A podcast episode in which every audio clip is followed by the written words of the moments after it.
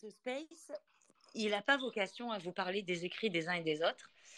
Euh, s'il a lieu, c'est parce qu'en fait, euh, il va vous parler de sa réalité, de la réalité d'un mec LGBT, euh, maghrébin et sénégalais, algérien et sénégalais, qui a vécu dans les quartiers nord à Marseille, qui vient de la banlieue, qui n'en est pas sorti, et qui va vous parler de son vécu en dehors de toutes les théories fumeuses qu'il a pu lire à droite et à gauche, de toutes les injonctions et de tout ce que les uns et les autres ont pu considérer comme avoir des solutions puisque de là où il vient, et en l'occurrence de là où je viens non plus, euh, ce qu'on a pu lire à droite à gauche ne correspondait ni de près ni de loin à ce que nous on vit encore, à ce qu'on a vécu, à ce que nos parents vivent. Et je pense qu'il est important pour tenter de trouver des solutions, de comprendre d'où on vient et d'où ça part. Il faut un commencement avant de pouvoir penser au futur.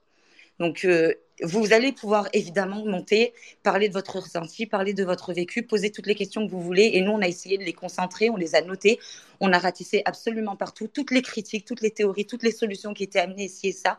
On a tout noté pour qu'ils puissent essayer d'y répondre aussi euh, euh, clairement que possible.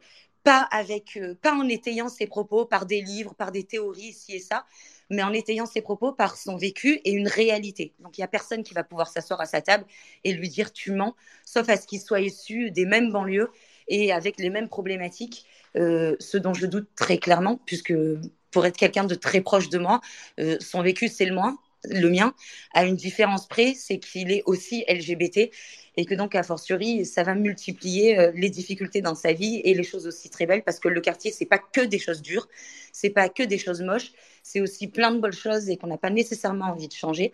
Et lui, il va tenter, de par euh, ben, sa petite expérience personnelle, de répondre à tout ce qu'il a pu entendre parce qu'il s'est rendu compte que personne ne parlait de sa réalité et de la réalité de beaucoup d'LGBT dans des quartiers et que beaucoup se permettaient de prendre la parole en leur nom sans que factuellement ils ne comprennent d'où ça part pour tenter d'avoir euh, les, euh, les solutions de toutes ces problématiques. Donc euh, frérot, à toi.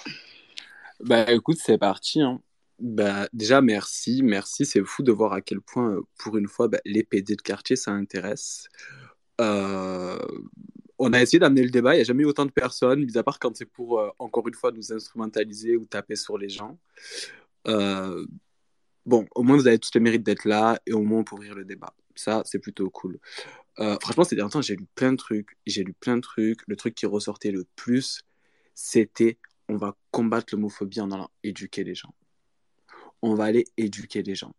Et euh, moi, déjà, je trouve c'est insultant, c'est violent, et surtout, c'est tellement pas la réalité. C'est pas la réalité parce que demain, vous voulez aller amener dans des quartiers des questions qui ne se posent pas, qui ne se pose pas déjà en premier lieu parce qu'il y a la pudeur, la pudeur qui est quelque chose qui fait partie de nos cultures, qui est là, qui est présent chez nous, quelque chose qu'on n'a pas forcément envie de supprimer, et que vous le vouliez ou pas, c'est comme ça. Je veux dire, moi demain, je vais pas, euh, factuellement, je vais pas aller voir le père Achérine lui dire que je me fais enculer et que j'ai le droit d'exister. C'est la réalité, c'est pas beau, c'est la réalité, je m'en bats les couilles. Je vous assure que sur la réalité, c'est celle-là. Pourquoi? Parce que derrière, on sait toute la pensée qu'il y a derrière l'homosexualité, on sait toute la violence, on sait à quel point on a essayé de coller ça. Vas-y, Chérine.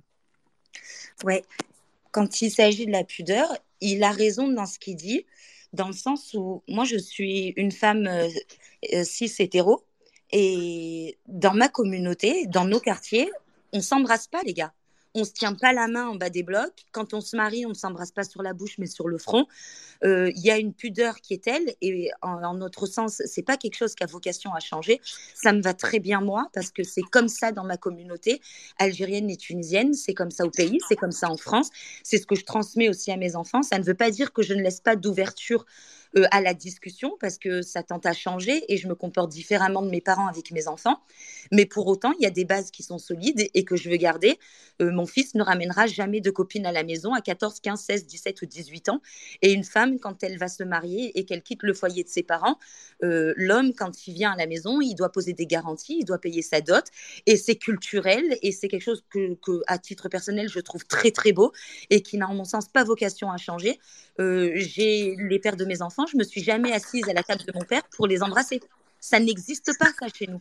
Donc déjà, parler de la sexualité en elle-même, hétéro, c'est quelque chose qui ne se fait pas. Alors oui, il y a des problématiques et il faut avancer pour pouvoir parler de la sexualité, tout ce que vous voulez, mais de façon frontale, il n'y a personne qui va s'asseoir à la table de mon père pour lui dire est-ce que tu as parlé à ta fille de la pilule du lendemain ou des préservatifs? Ça n'existe pas. Alors je ne sais pas d'où vous venez, mais dans mon monde à moi, ça n'existe pas.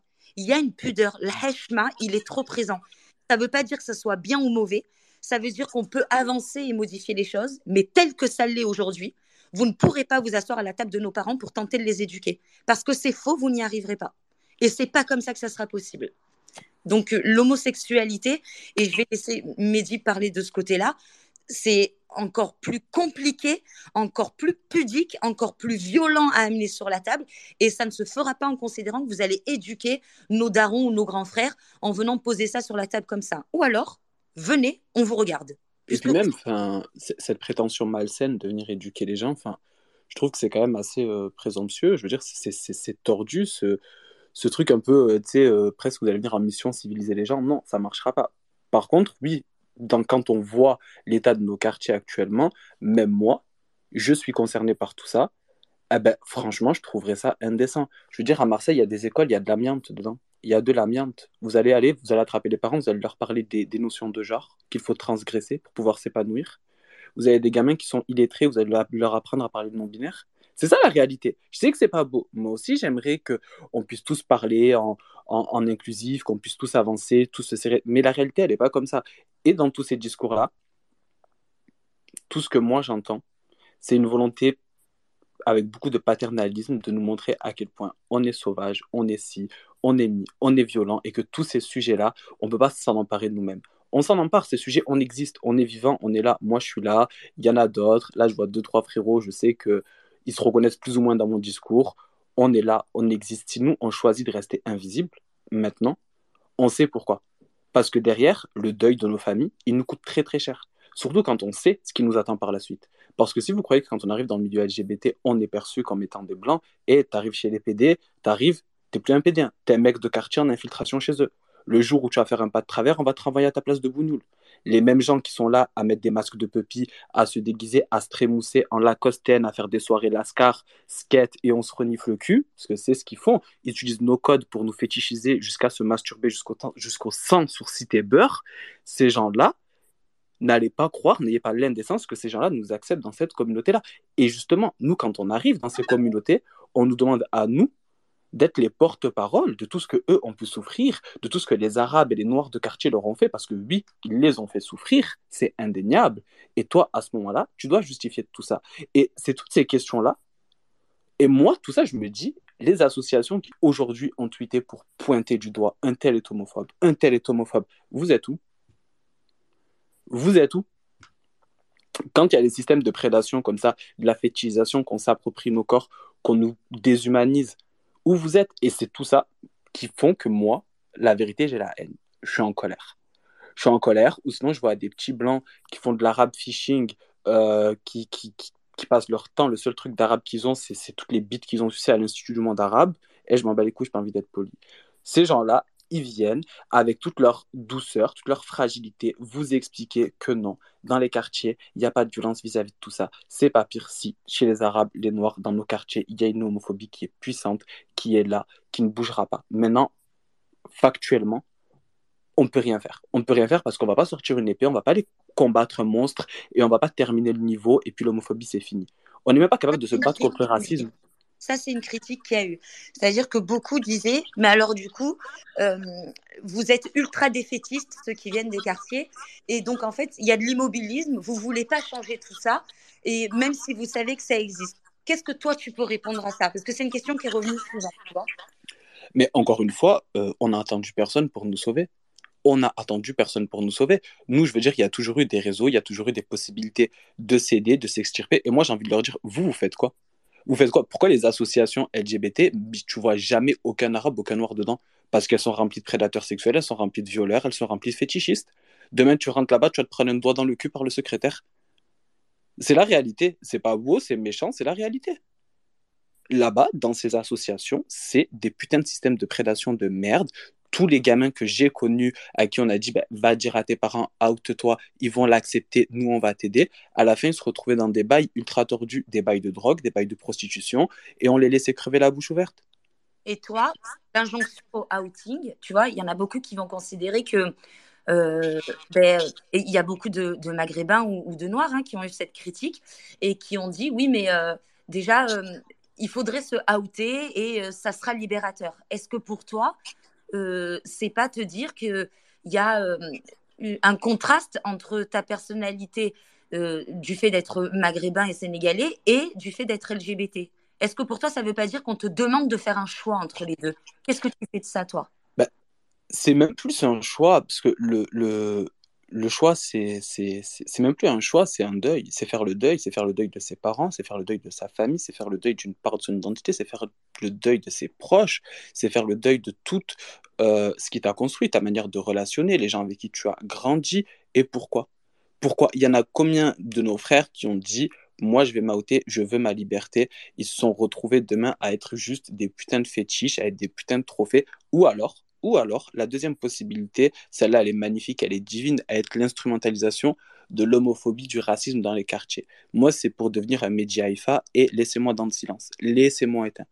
Jamais, au grand jamais, avec le climat actuel politique, euh, je n'irai ouvrir mon cul. Pourquoi? Parce que demain, les propos que je tiendrai poseront problème uniquement à mes sœurs voilées. Pourquoi? Parce qu'ils seront instrumentalisés, qu'on voudra à tout prix montrer à quel point Oh, regardez ces Arabes, regardez ces musulmans, regardez ces musulmans, regardez ces Arabes, regardez ces Noirs. On le sait. La preuve étant, on parle pour une fois des LGBT de quartier. Pour une fois, on en parle. Pourquoi? Pour pointer des gens d'homophobie. Sinon, on n'en parle pas. On s'en bat les couilles. On n'en a rien à foutre.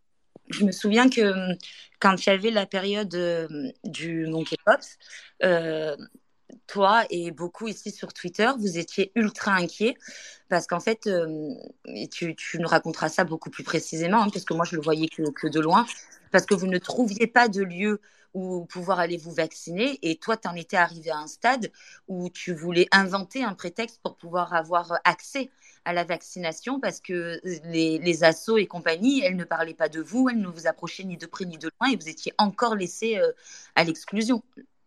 Non, mais le, encore, la chance que j'ai eue face au monkeypox, c'est le fait d'avoir 26 ans. La réalité, c'est quoi? C'est qu'il y a eu un virus que tu as attrapé, et sur ton front, il y avait écrit PD. Sur ton joli front, il y avait écrit sodomite. Moi, j'ai plein de personnes autour de moi qui m'envoyaient des messages en panique, qui étaient pétrifiées à l'idée de l'attraper. Pourquoi? Parce que ces gens-là étaient chez leurs parents, étaient chez des proches, et ils allaient être marqués au fer.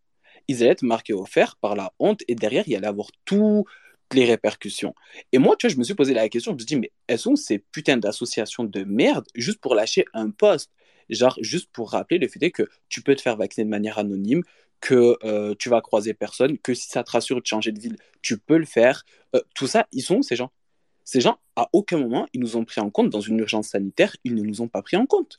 Pourquoi? Parce qu'ils font le choix de nous invisibiliser. Et encore une fois, ce n'est pas la première fois parce qu'on les voit avec euh, tous les problèmes qui sont liés euh, à la drogue, à la PrEP, où jamais, jamais on ne va chercher les personnes, comme ils aiment nous appeler, les sans-photos, les, euh, les, les, rebeux discrets, tu sais, ce fantasme des becs de quartier, on aura encore une fois l'occasion d'en parler. Et tu vois, une fois que tu te rends compte de tout ça, comment nous, nous, on peut considérer que leur prise de position, quand il s'agit de parler des Arabes et des Noirs et de leur homophobie et de ce qu'ils font subir à leurs congénères, c'est honnête, c'est sincère. Quand face à ces urgences-là, on nous laisse crever la bouche ouverte. Euh, une autre question qui est revenue régulièrement. Euh... Mohamed, Mohamed, je sais que je suis une star. L'interview, elle est difficile. non, mais j'ai rajouté toutes les questions qui étaient posées en critique ou en accord ou quoi que ce soit pour pas qu'il y ait de tabou et, de jeux de mots, tu vois. Tu parlais tout à l'heure des difficultés qu'il pouvait y avoir dans nos quartiers, dans nos banlieues, patati palata. Euh, moi, à titre d'exemple, j'ai un papa qui est arrivé en France euh, il y a un peu plus de quasiment 40 ans. Euh, il parle pas correctement, il parle correctement le français, mais il arrive à se débrouiller. Il n'écrit pas le français. Euh, c'est moi qui m'occupe de ses papiers, de la CAF de la Sécu, de son bail, du règlement de son loyer, de ses accidents de travail, euh, de tout. Je m'occupe de tout son quotidien. Et quand, euh, Mehdi me raconte son quotidien, si ça, et que moi-même j'entends, il faut éduquer, j'ai vraiment la question du vous voulez faire ça comment? Parce que moi, quand je m'assois à la table de mon père, et on a tous arrêté de faire tmnik du vous vivez dans un monde ultra safe où il n'y a pas d'homophobie, il n'y a pas de misogynie, si ça, moi je vous le dis, c'est faux. Vous mentez. Ça, on, là, on ne parle pas de livres là, on parle de réalité. Dans toutes nos familles, il y a des gens qui sont homophobes, transphobes, misogynes. Il y a du patriarcat dans toutes nos familles. Aucun d'entre vous ne pourra ici se poser à nos tables et nous dire Moi, j'ai une famille 100% safe, tout se passe super bien ou quoi que ce soit. C'est faux. C'est faux. Il faut arrêter tout ça. Et si, et pour Mehdi, par exemple, et il l'a dit un million de fois, l'outing, dans certaines communautés ou dans des, dans des personnes qui sont maghrébines, c'est un privilège. C'est un privilège pour eux. Et lui le dit, si moi demain je voulais m'accorder ce privilège, ça m'obligerait à faire le deuil de tout un pan de ma famille, de ma communauté et de mes origines. Et il me dit, est-ce que je serais plus heureux pour autant Parce que je vivrais ma sexualité de façon totalement libérée, mais j'aurais mis de côté tout un pan de ma, notre identité, qui est mon identité maghrébine, de ma communauté et de ma religion. Et lui-même a cette question, et on en a parlé plusieurs fois parce que parce que c'est difficile pour lui, parce que euh, et moi je vous dis, il y a des choses que je comprenais pas beaucoup et il m'a très clairement éduqué sur ces questions-là, parce que parce que moi je suis une femme maghrébine et quand euh, tu poses la question, tu as de suite l'injonction de homophobe. Ça arrive très vite, très clairement, tout le temps. Il y a plein de choses que je ne comprenais pas euh, et donc que je silenciais, que je voyais. Et on a très souvent, les femmes étaient les alliés des LGBT dans les quartiers. Et lui-même pourra vous le dire. La, pression familiale, la pression de la religion, c'est ça, on le sait, on le vit au, quotidien, vous n'allez rien nous apprendre. Moi, j'ai que des frères autour de moi. Donc, il n'y a personne qui va me dire ce que c'est que le patriarcat, ça. On sait. On sait. Mais solution, est-ce qu'il y a une fatalité? Est-ce que je suis en train de dire que la place de la femme, elle est dans nos quartiers? Non, c'est pas vrai. Elle n'est pas parfaite. C'est dur, c'est violent. Euh, c'est obligé d'avoir une dualité, bien sûr. Mais vous vous rendez pas compte à quel point vous pouvez briser des personnes comme Mehdi, qui eux, y vivent et ne veulent pas s'en extraire parce que c'est une partie de leur. Quand vous venez dire, vous ne faites rien et vous ne voulez pas solutionner. Et à ça, ben, Mehdi vous répond simplement, puisque vous savez mieux que moi de là où je viens et vers où je veux aller, venez et montrez-nous. Mettez-vous à la table de mon daron et allez lui parler d'intersectionnalité alors qu'il ne sait même pas écrire que l'ascenseur jusqu'au 13, il ne fonctionne pas, qu'il n'y a pas de lumière dans les cages d'escalier, et que quand il va pour aller chercher un taf, on le regarde de la tête aux pieds, et que c'est moi qui suis obligée de lui rédiger ou d'être à ses côtés. Allez lui dire à lui qu'aujourd'hui, il y a une préoccupation dans les quartiers qui est celle de l'homophobie. Il n'y a personne qui va vous calculer. Mais personne. Parce qu'il y en a d'autres des urgences. Et c'est ultra malheureux et on sait. Non, non, mais c'est. Et c'est tout le problème. Et puis, comme je dis, l'après, c'est quoi? Factuellement, moi, demain, le fait de se outer et tout, l'après, c'est quoi? Parce que vous, il y a un pan que vous ne voyez pas, et ce pan, on va le poser. C'est à quel prix tu vas être accepté par la communauté LGBT. Et puis même la communauté LGBT, elle n'existe pas. En soi, c'est des hommes gays, cisgenres, blancs, bourgeois, qui ont 30, 40 ans, qui passent leur temps à, à forniquer à outrance, à s'amuser, à se droguer, et ces gens-là ont des systèmes de prédation, et nous en sommes les cibles. Nous, on en est les cibles, j'en ai fait les frais, malheureusement, j'ai des amis qui en ont fait les frais, qui ne sont pas là aujourd'hui pour en témoigner. Voilà pourquoi est-ce que je suis en colère, parce que ces systèmes de prédation, on les connaît. Combien de fois il y a des gens qui en ont témoigné? Jamais personne n'a voulu prendre en mesure, en prendre en compte la réalité du problème. Il y a des vieux darons de 40 piges qui vont chercher des gamins pour les, pour les baiser, les défoncer à la 3, la 3 MMC au GHB du matin au soir. C'est la réalité. Vous êtes où? Vous êtes où pour sauver vos petits frères? Et là, on parle de leur vie, on parle de leur identité. Vous, ça, vous venez dire à des gens, et vous vous proposez quoi? Ben Nous, ces gens-là, on les sauve. On les sauve parce que nos mécanismes de survie, qui sont des mécanismes invisibles, on les voit. On sait comment faire. Il y a plein de personnes qui veulent prendre la parole. On va aller faire un petit peu tourner la parole. Oui, Macoumez, ma soeur, bonsoir. Coucou. Hello les amours. Vous allez bien? Ouais. Ça va et toi? Ça va, super. Euh, du coup, euh, j'ai pas envie de prendre la parole d'autrui, mais je voulais juste rajouter euh, que moi, en tant que personne caribéenne et antillaise, euh, si j'avais, si on m'avait pas out, parce que je n'ai jamais eu l'occasion de faire mon coming out moi-même, je pense que je n'aurais jamais fait de coming out. Même maintenant, mes parents, enfin du coup, ma mère, les gens de ma famille, ils savent, ils savent que je suis lesbienne. je vis mon homosexualité toujours en cachette dans le sens où euh, si j'ai des bails, si je fréquente une personne, euh, je n'en parle pas parce que je sais que si j'en parle, bah, ça fera euh, comme un éléphant dans une pièce et ça plombera l'ambiance, entre guillemets, de la famille. Du coup, je ne parle pas de mon homosexualité, je ne parle pas de mes problèmes de cœur, je ne parle pas de des problématiques que je peux avoir en tant que femme lesbienne et, noire. Et du coup, bah, c'est comme si le fait qu'on m'ait out, a été, entre guillemets, effacé par euh, les membres de ma famille et que pour eux, bah, c'est quelque chose qui peut se réparer, entre guillemets, et qui va s'arranger au bout de certains temps. Du coup, bah, c'est comme s'ils vivent dans le déni, même s'ils savent que bah, je ne vais pas changer, que je vais rester comme je suis. Bah, ils vivent dans le, dans le déni, en fait.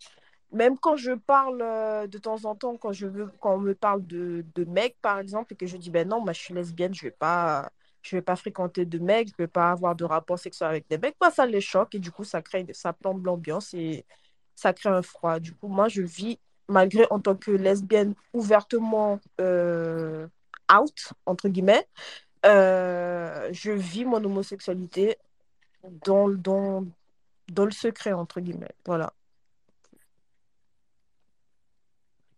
Bah, déjà, merci Makoumès pour ton témoignage, vraiment. Et euh, tu vois, ben, moi, tout ce que je vois dans cette histoire, et euh, on se connaît, on s'aime, moi et Makoumez, c'est le sang, avant qu'on dise euh, je l'ai silencié ou je sais pas ce que je lui ai fait. C'est juste les constellations familiales, les différences familiales, les différences de culture. Et en soi, je dis pas que c'est pas violent, attention, jamais je me permettrai.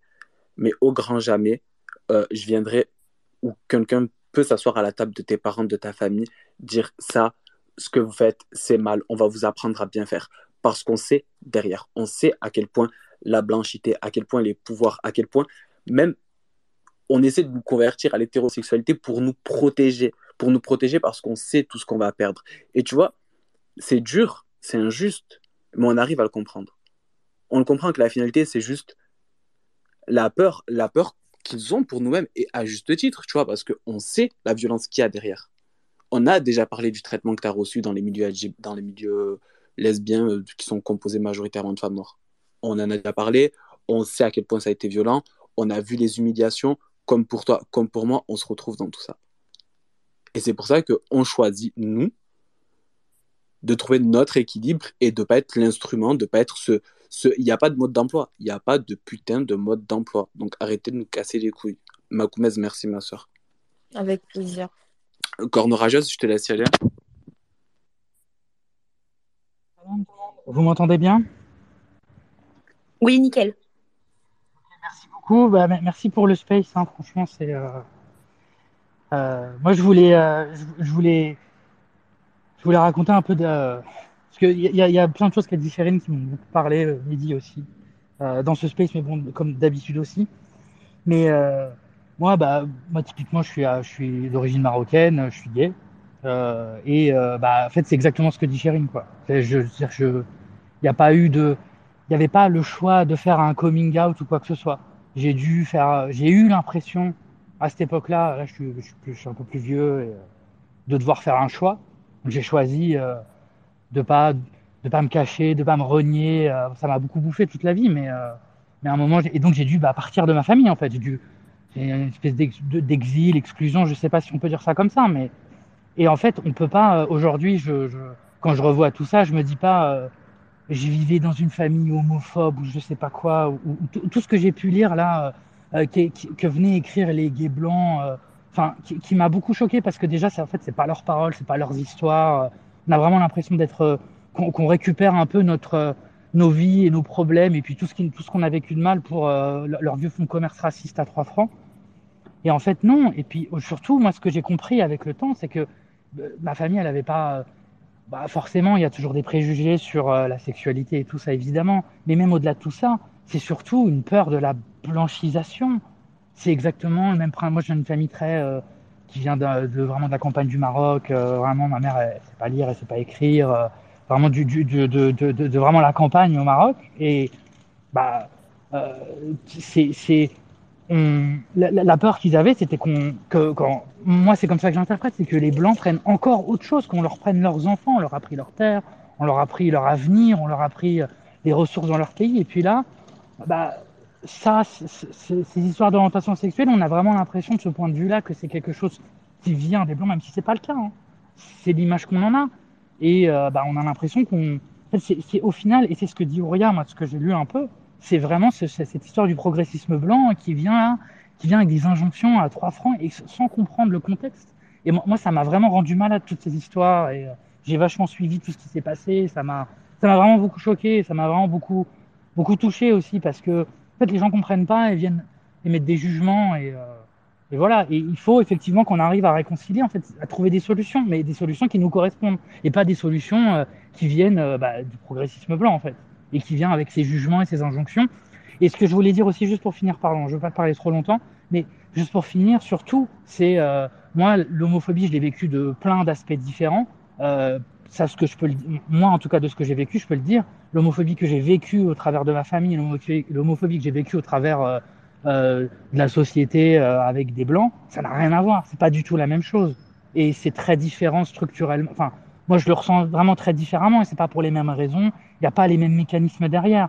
Et en, en, faisant, en donnant ces injonctions, on nie encore les raisons qu'il y a derrière et on n'avance pas du tout. On recule en fait. Et sans parler des gens qui prennent ça pour du racisme. Voilà, enfin, tout ce que je voulais dire. Euh, je suis un peu, euh, c'est un peu très décousu, mais euh, ça m'a vraiment beaucoup parlé. Ce... Et puis, je voulais surtout dire à Chérine que moi, franchement, je, ma je te trouve vraiment génial. Lire tes tweets, ça me fait du bien. Ta colère, ça me fait du bien. Moi, c'est vraiment, enfin, continue. je vais pas te donner d'injonction non plus, mais, mais sois toi-même et c'est génial ce que tu fais. Moi, vraiment, ça me fait énormément bien. Ouais, mais elle a déjà un sac à main. elle a déjà un PD. Faut... Là, je rigole. Hein. Commencez pas. Ouais, non, non, Elle est brillante. Merci de témoigner. Euh, merci de prendre le temps. Merci de nous laisser une part de ton intimité. Et, et c'est important que les concernés euh, viennent ici. Comment est-ce qu'ils ressentent les choses? Et peut-être que vous serez totalement en désaccord avec euh, ce que Mehdi ou, ou, moi pouvons dire euh, de nos quartiers et de nos familles. Hein. Nous, on vous, on vous parle pas de théorie, on vous parle pas de livres, on vous parle pas de, on vous parle de là où on vient. Et on est en train de vous dire vous n'allez pas rentrer dans nos quartiers pour éduquer nos, gros darons. Et, d'ailleurs, il y a une question qui est revenue plein de fois et qui a fait grosse polémique. Et euh, il y avait la question de l'homophobie soft et l'homophobie euh, structurelle, tu vois. Et en disant, ouais, mais là, du coup, euh, quand les gens parlent de l'homophobie soft, homophobie soft, grosso modo, racisme ordinaire, tu vois, l'homophobie de la famille, de la violence que tu peux recevoir tous les jours au sein des tiens, tu vois, de celle qui est régulière euh, par les plus proches et, euh, et qui considérait que ben, elle était euh, moins grave que par exemple celle qui était structurelle. Toi, qu'est-ce que tu as à dire là-dessus? Après, euh, moi, euh, par rapport à ça, franchement, la, polémique m'a fait un petit peu rire, je vais pas te mentir. Homophobie soft, oui, oui, c'est c'est pas soft dans le sens où euh, elle est plus douce, elle est plus lisse. Non, c'est une homophobie qui tue, il n'y a pas de question à se poser là-dessus. Maintenant, on peut comprendre aussi que derrière, il n'y a pas de hiérarchisation des pouvoirs, que c'est pas pour faire progresser quoi que ce soit, que euh, c'est pas euh, dans le but de nous. Euh, de nous euh, c'est pas lié aux institutions. Et par rapport à ça, encore une fois, comme pour tout, la réponse, elle se doit d'être dans les rapports interpersonnels, de trouver des solutions d'urgence, d'accompagner les gens. Mais demain, c'est, elle est tellement partout dans toute la pensée. Et surtout, je veux dire, on parle d'homophobie. Mais demain, vous allez voir des hommes maghrébins, vous pouvez leur parler d'homophobie, mais moi-même, je suis gay. Et j'ai grandi avec cette homophobie. Cette homophobie, elle est à moi. Pour vous dire, des fois, j'ai des relents d'homophobie. La première fois que j'ai couché avec un mec, je me suis lavé, je me suis lavé, je me suis lavé comme si j'étais sale, tellement que je me dégoûtais, je me suis regardé, je me suis promis de ne plus jamais le faire. Qui, qui, qui, quelle homophobie il y a de plus violente que celle-là? Quelle homophobie demain il y a de plus violente que celle que moi-même je me suis infligée Et celle aussi que j'ai infligée? Parce que voilà, c'est facile puisque tout est, tout est simple, tout est simple, tout est transparent, tout est binaire avec vous, avec vous, pas avec toi, mais tu m'as compris. Et euh, je comprends, je comprends que le mot soft pose problème, je le comprends. Après, il suffisait de faire juste preuve d'honnêteté intellectuelle pour que le débat soit clos. Euh, par contre, oui, voilà, encore une fois, comment maintenant ces sujets-là, ils passionnent que quand c'est pour pointer, encore une fois, des Arabes et des Noirs d'homophobes. Vous êtes où quand il y a des Arabes et des Noirs qui se font virer de chez eux? Vous êtes où quand il y a des Arabes et des Noirs qui se font violer? Vous êtes où quand il y en a qui, qui, ont 19 ans, 20 ans, 26 ans, qui savent même pas ce que c'est la PrEP? Vous êtes où quand il faut les dépister pour les accompagner dans, dans les associations? Vous êtes où quand il y en a qui sont mariés au bled? Vous êtes où? Où vous êtes? On vous voit pas. Ces débats-là n'entrent jamais en compte. Jamais. Et euh, la question, euh, il y avait euh, une explication qui était celle de, avant de pouvoir traiter de tous ces sujets-là dans nos quartiers, il faut, partir du postulat que la blanchité et l'Occident sont venus porter le stigmate sur les personnes racisées, donc les Noirs et les Arabes des quartiers, de, de l'homme viril, de la masculinité, patati. Et quand on a discuté, tu m'avais dit, on, on et, on s'était dit, mais regarde déjà pour les Algériens, depuis qu'ils sont bébés, on leur dit ce sont des hommes. Donc ça veut dire qu'on est déjà en train de les poser dans un statut où ils doivent être virils, ils doivent être vaillants. Il n'y a pas de place à l'humanité, il n'y a pas de place euh, au sentiment, à la fragilité et aux failles. Toi, face à cet argument qui est celui de dire, ouais, voilà, euh, euh, d'abord, il va falloir soigner, entre guillemets, le mal à la racine. Et donc, euh, aller enlever ce stigmate-là et cette injonction à la virilité, à la violence et ci et ça. Et une fois qu'on aura travaillé ça avec l'éducation, avec la scolarité, et que euh, les gens seront plus structurés et auront plus accès euh, aux études et patati et patata, alors ces choses-là, on pourra les travailler. Est-ce que toi, ça, c'est quelque chose qui te semble cohérent comme réponse, oui ou non?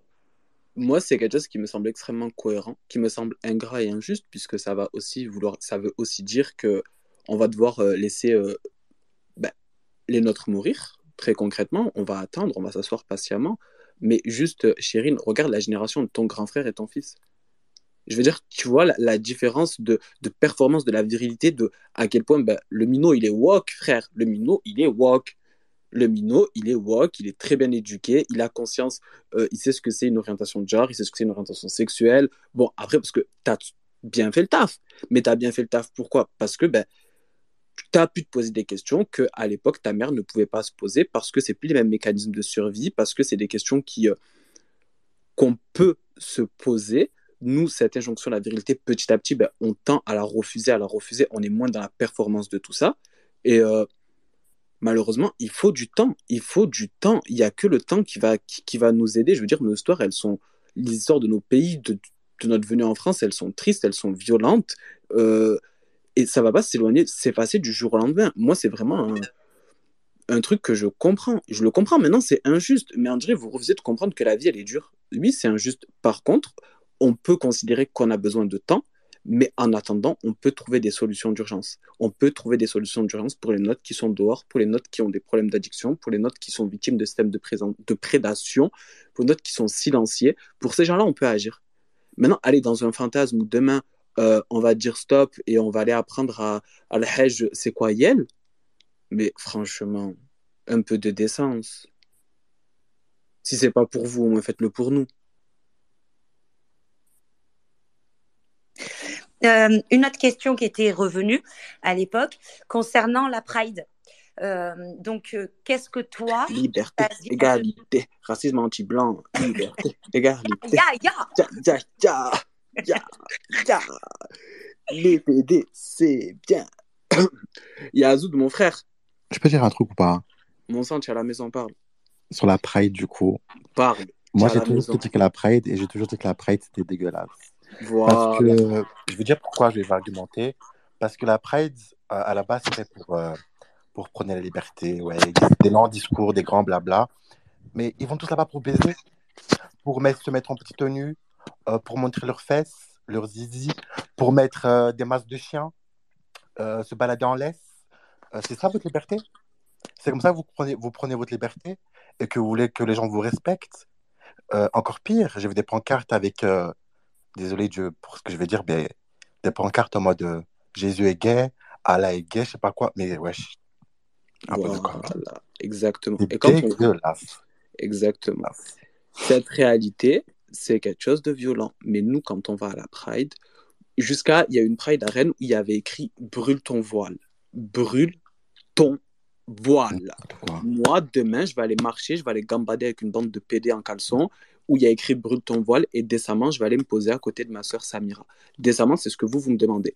Pourquoi? Parce qu'on sait le, l'abandon qu'on nous demande systématiquement de nos foi, de nos religions, pour pouvoir être tolérés, acceptés dans ces, espaces-là. Sauf que devinez quoi, nous, dans nos éducations, ça fait partie de ce qu'on est et on ne laissera pas. On ne laissera pas et encore moins on va tolérer votre haine, votre, euh, islamophobie et toute votre haine de la religion, parce que c'est ce qu'il y a dans la communauté actuelle, dans la communauté LGBT actuelle. On va systématiquement venir te demander de cracher sur une religion. Et avec l'islamophobie, on, bah, on connaît le climat politique actuel. Je veux dire, l'indécence de mettre une pancarte avec écrit brûle ton voile dans une pride. Mais moi, je ne comprends pas qu'il n'y ait pas un PD qui s'est retourné, qui ne l'ait pas giflé. Sauf que quoi? Ah ben, C'est normal qu'ils ne l'ont pas giflé, ils n'en ont rien à foutre.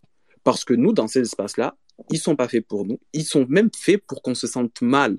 Demain, va dans une pride, vas-y en survêt, tu vas voir comment on va te regarder de travers. Le seul moment où on va t'accepter, c'est si tu te mets dans le rôle du fétiche. Ah. ah. Là, tu vas être le beau rebeu, celui qu'on a envie de caresser, le maître dominateur. Là, on va t'accepter. C'est ça la réalité, c'est ça ce que vous nous proposez Après, vous pouvez faire des prides des banlieues. Dis-moi. Est-ce que tu peux revenir aussi sur euh, ce que Nermine racontait par rapport au cuir? Je sais pas si tu te souviens. Ah oui, bah oui, bah parce que l'histoire des fétiches, c'est très important aussi. Euh, c'est très important l'histoire des fétiches. Il y a plusieurs fétiches. Il y a celui de, des lascars, des hommes de quartier maghrébin. Et là, vous me dire, oh, c'est pas méchant, les, gens ont le droit de kiffer. Oui, sauf qu'à partir du moment où nous, les hommes maghrébins, on est autorisés dans l'espace public euh, des LGBT, que quand c'est pour être en Lacostaine et qu'on se brande sur nous, les mêmes qui jettent nos CV à la poubelle et lécher nos chaussettes, c'est la réalité, c'est factuel. Ou alors dans vos vieilles productions porno comme Cité Beurre, Cité Beurre, l'un des plus gros sites porno français, il s'appelle Cité, en, hommage au quartier, et à Beurre, à Rebeu, où dedans leur fantasme, c'est nos grands frères, c'est nos pères qui s'enculent, et t'as des vieux blancs qui s'astiquent là-dessus en considérant que ça, c'est nous. Ça, c'est Mehdi, c'est Yazoud, c'est Hawaï. C'est ça la réalité. Et pour le cuir, pour le BDSM, là où c'est très intéressant, et je vous invite à aller vous renseigner sur ça, ce, fantasme qu'il y a autour du cuir, c'est un fantasme qui remonte à l'époque où on fouettait les esclaves. Donc posez-vous des bonnes questions derrière vos trucs bizarres là. Et moi, je ne vais pas donner des leçons de, de, de, bonnes mœurs. Vraiment, je suis une catin, je m'en bats les couilles. Par contre, derrière vos délires qui paraissent inoffensifs, ça stigmatise nos corps, ça les détruit et surtout ça les déshumanise. Et ça, ça vous plaît? Ma je t'en prie. Ouais, euh, je me permets de revenir euh, concernant euh, la Pride. du coup, pour ma part, je n'ai jamais participé à aucune Pride. J'ai vécu trois ans et demi en France et je n'ai jamais participé à aucune Pride. Je n'ai jamais ressenti le besoin de le faire parce que je ne m'y reconnais pas ce n'est pas moi. Euh, la plupart des personnes que je vois qui y participent sont des personnes blanches. L'ambiance, c'est un truc de blanc. Euh, les représentations qu'ils ont, ce sont des représentations blanches.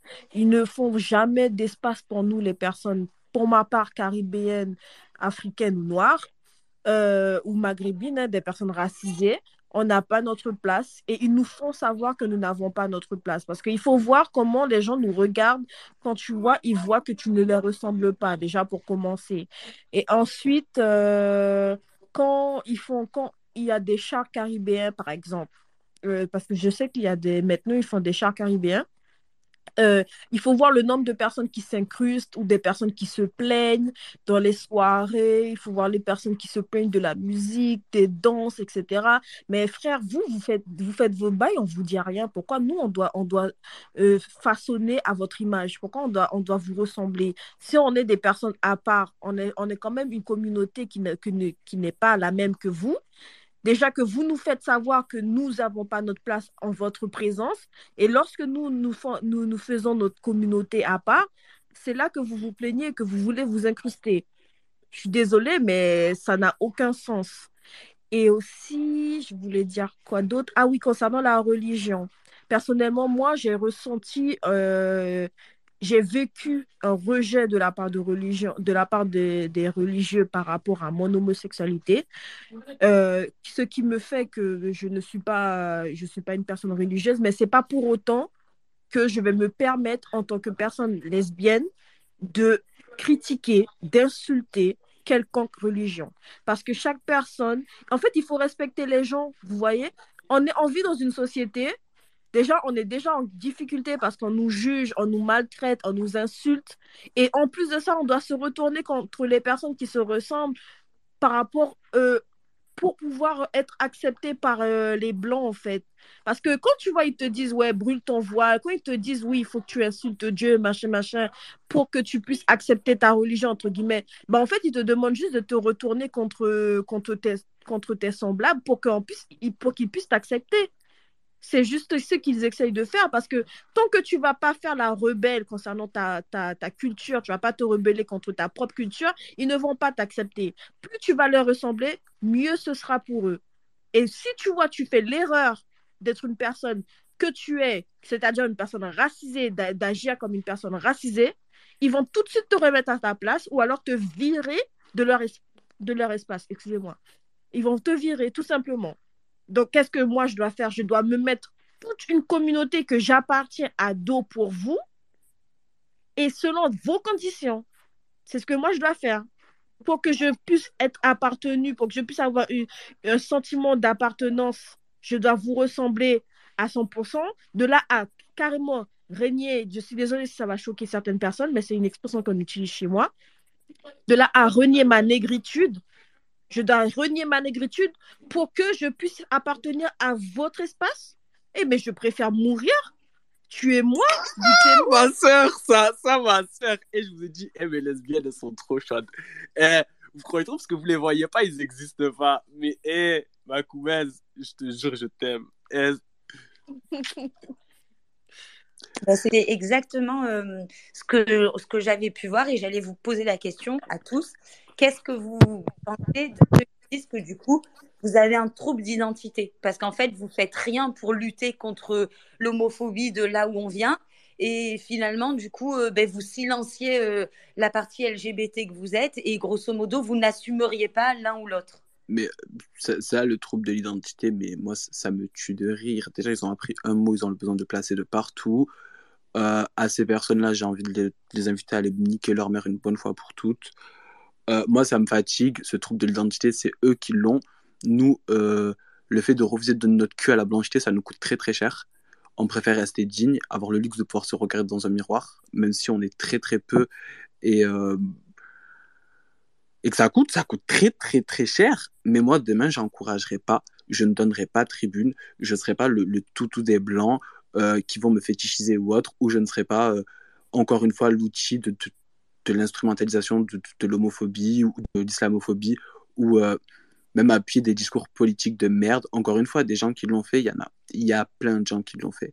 Je veux dire, les médias IFA, tous les militants là euh, qui, qui, passent leur vie, qui ont basé toute leur identité à dire les Arabes du Nord sont homophobes, le jour où ils ont fait un pas de travers, qu'est-ce qui s'est passé pour eux? On les a renvoyés à leur place de bougnoul, à leur place d'Arabes de service. Et moi, au-delà de la place d'Arabe de service, je me refuse à ça. Et je sais que là, tous les, les que je vois là, de, je sais que eux aussi, je sais que eux aussi. Et c'est pour ça que pour ces gens-là, j'ai un énorme respect et que jamais je viendrai m'asseoir, leur dire, tu dois faire, tu ne dois pas faire. Non, je vais vous dire un truc. Vous êtes mes frères, je vous aime. Quoi qu'il arrive, on va survivre, on va être heureux, on va tout niquer. Quoi qu'il arrive, on existe, on n'est pas seul. Et celui qui n'est pas content, il va niquer sa mère la pute. Voilà. C'est pas plus doux comme ça Z, vas-y, je t'en prie, et après je pose d'autres questions. Salam tout le monde. Je voulais juste revenir sur euh, deux choses. Premièrement, c'était la Pride. Euh, concernant la Pride, pour moi, ça a été instauré par les Blancs et pour les Blancs, donc en aucun cas je pourrais m'identifier à ça. Et, et secondement, secondo, pardon, je vais parler à Macron qui disait tout à l'heure que, que... Excuse-moi, je suis désolée, j'ai fait une mauvaise manipulation. Je suis vraiment désolée, excuse-moi. Il n'y a pas de souci. euh, tout à l'heure qui disait qu'en gros, elle ne mettrait pas hum, ses origines euh, après sa sexualité. Mais pour moi, euh, ma sexualité, en fait, ça fait partie de mon intimité. Donc, en aucun cas, je pourrais, je pourrais mettre mon homosexualité avant, avant ma personne. Genre, je suis l'humain avant tout. Il y a ma morale, tout, tout, ce qui passe avant, ma religion et ah, l'homosexualité, ça passe après. Je veux dire, je suis un homme musulman, bi, et ça, Désolé, je m'exprime mal, je suis un peu stressé, il y a du monde. tu es à la euh, maison, le sein, il n'y a pas de stress. Ouais, de fou en vrai. En, gros, euh, je le vois comme ça en fait quand j'étais jeune. Genre, euh, ma famille, ils sont homophobes, un peu comme 90% des familles maghrébines. Et, et en fait, au début, j'ai plutôt renié ce que j'étais. Genre, jusqu'à mes 19 ans à peu près, je, continuais à être homophobe. Vraiment, j'étais homophobe, mais envers moi-même. En fait, c'était pas envers les gens. Du coup, en fait, je m'en prenais aux gens pour me pour dire qu'en gros, euh, j'étais mieux qu'eux alors que j'étais comme eux.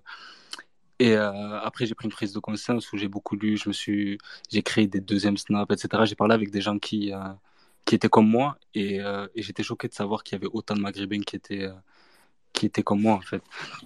Et, et avec le temps, concernant la religion, comme a dit Makou, qui s'en est égarée parce qu'elle sentait plus légitime à l'être, moi, au contraire, je me suis dit que je devrais faire plus que les autres pour, pour me rapprocher de l'islam parce que j'avais l'impression d'être un péché à moi tout seul. Et, euh, et du coup, je limitais le maximum de péchés que je pouvais faire. Et avec le temps, j'ai compris que je pouvais être. Euh, je ne veux pas qualifier les gens de mauvais musulmans ou quoi, mais je pouvais être un meilleur musulman qu'un hétéro. Merci. Franchement, merci. Je sais à quel point bah, c'est c'est jamais facile de parler de ça parce que c'est d'une violence extrême. Et franchement, merci. Je vous jure, merci. Et tu vois, c'est pour ça que je trouve que on doit avoir des espaces à nous, à nous, mais loin des blancs, pour avoir ces débats-là. Parce que regarde, on se rend compte. Moi, je peux vous mentir, hein, c'est sur Twitter, quand j'ai tous rencontré là, tous les PD ravagés à Twitter, j'ai dit, oh, oh, on existe. Et pour une fois, c'est des PD ghetto. C'est pas des PD quinoa soja. Et là, je te jure, j'ai frappé ma tête. Et j'étais en mode, ils existent. C'est pas les Harbi Todd Bag Bubble Tea. Et je te jure, ça, ça m'a fait du bien. Mais tu vois, je me suis dit, mais ils sont où? Où étaient ces gens? Où étaient ces gens? Ben, Ils étaient cachés, frère. Ils étaient cachés loin de la prédation, de la blanchité. Et c'est pour ça que, avec le temps, j'ai compris. Euh, Phoenix après Drapi, c'est bon? Euh, Je crois que Drapi était avant moi, comme, comme vous voulez. Comme vous voulez. Je peux prendre la parole, c'est bon? Bah, Peu importe, battez-vous. Allez, ça va. Merci, merci Drapi. Bah, salam tout le monde, hein, bonsoir. Euh, moi, je voulais juste déjà vous remercier euh, pour le space, très intéressant. Et puis, euh, je voulais revenir sur la question du outing, faire un petit retour en arrière avant qu'on soit trop loin dans, la discussion. C'était important de, souligner cette question de l'injonction à, se outer, puisque au, au final, vous l'avez très bien dit, se outer, mais à quel prix? Euh, quand on entend qu'il faut euh, qu'on fait des injonctions au, outing à des adolescents qui se retrouvent euh, à la rue du jour au lendemain, et ça j'en ai vu parce que j'ai été proche à, une, à, un moment donné en 2009 de l'association Le Refuge et recueilli pas mal de d'adolescents mis dehors par leurs parents, etc. Hein, pas forcément d'adolescents racisés, mais de toute communauté. Donc la question du outing, elle, est intéressante du point de vue de, l'injonction qu'on peut faire au, au LGBT à la Et euh, tu, as, dit un mot très juste, tu as dit il n'y a pas de mode d'emploi. Euh, et ça, je trouve que c'est vraiment très intéressant de, revenir deux minutes là-dessus, puisqu'on a l'impression qu'il n'y a, pas de solution, qu'il faut se outer à, tout prix, euh, ou alors on, on, est pris entre le outing et le secret. Et, euh, et, je pense que la réalité, elle est beaucoup plus nuancée que ça. Euh, elle dépend beaucoup des situations, elle dépend beaucoup de tes parents, elle dépend beaucoup aussi de ta situation parce que c'est tes parents, ils t'aiment, mais il y a quand même un rapport de force qui s'établit. Et euh, moi, ce que j'ai constaté dans beaucoup de familles racisées, c'est qu'il y avait aussi une politique à la, mode de l'armée américaine à une certaine époque, donc tell, don't ask, c'est-à-dire je te parle pas, mais ne me pose pas de questions puisque au final, le secret, euh, bien sûr que c'est valable à un, certain moment, une certaine période, mais après, les LGBT racisés font, ont aussi une volonté de faire leur vie. Et, euh, et c'est vrai que quand tu arrives à 30 ans ou 35 ans, euh, que tu n'as jamais présenté de mec à tes parents, ben forcément, le, le, le sujet, ne serait-ce que le sujet du mariage vient sur la table. Et que moi, je pense que la politique du don't tell, don't ask avec tes parents, c'est pas mal. Euh, ça permet de préserver euh, leur, euh, entre guillemets, intégrité morale, intégrité mentale. Et, ça permet aussi de préserver aussi ton intégrité personnelle, hein, puisque voilà, de préserver au moins sa vie privée. Voilà, moi ce que j'ai constaté, c'est qu'il y a beaucoup de, familles où ça se passe comme ça, où les gens savent que, que, leurs enfants sont homo, etc. Mais que c'est pas un sujet parce que déjà la sexualité, comme vous l'avez dit tout à l'heure, la sexualité c'est pas un sujet qu'on met sur la table euh, comme ça avec ses parents, qu'elles soient hétérosexuelles ou homosexuelles. Hum, voilà, donc tel don't ask, c'est moi j'ai constaté que ça s'appliquait beaucoup et euh, moi, je voulais passer un message aussi à certaines personnes, c'est que euh, en fait, on est aussi le fruit de l'environnement dans lequel on infuse. Et euh, faut jamais sous-estimer l'amour que que, que, que, que, les parents peuvent porter à leurs enfants. Et, et c'est beaucoup plus euh, efficace que des injonctions, etc. Voilà. Euh, voilà donc tel dont Voilà.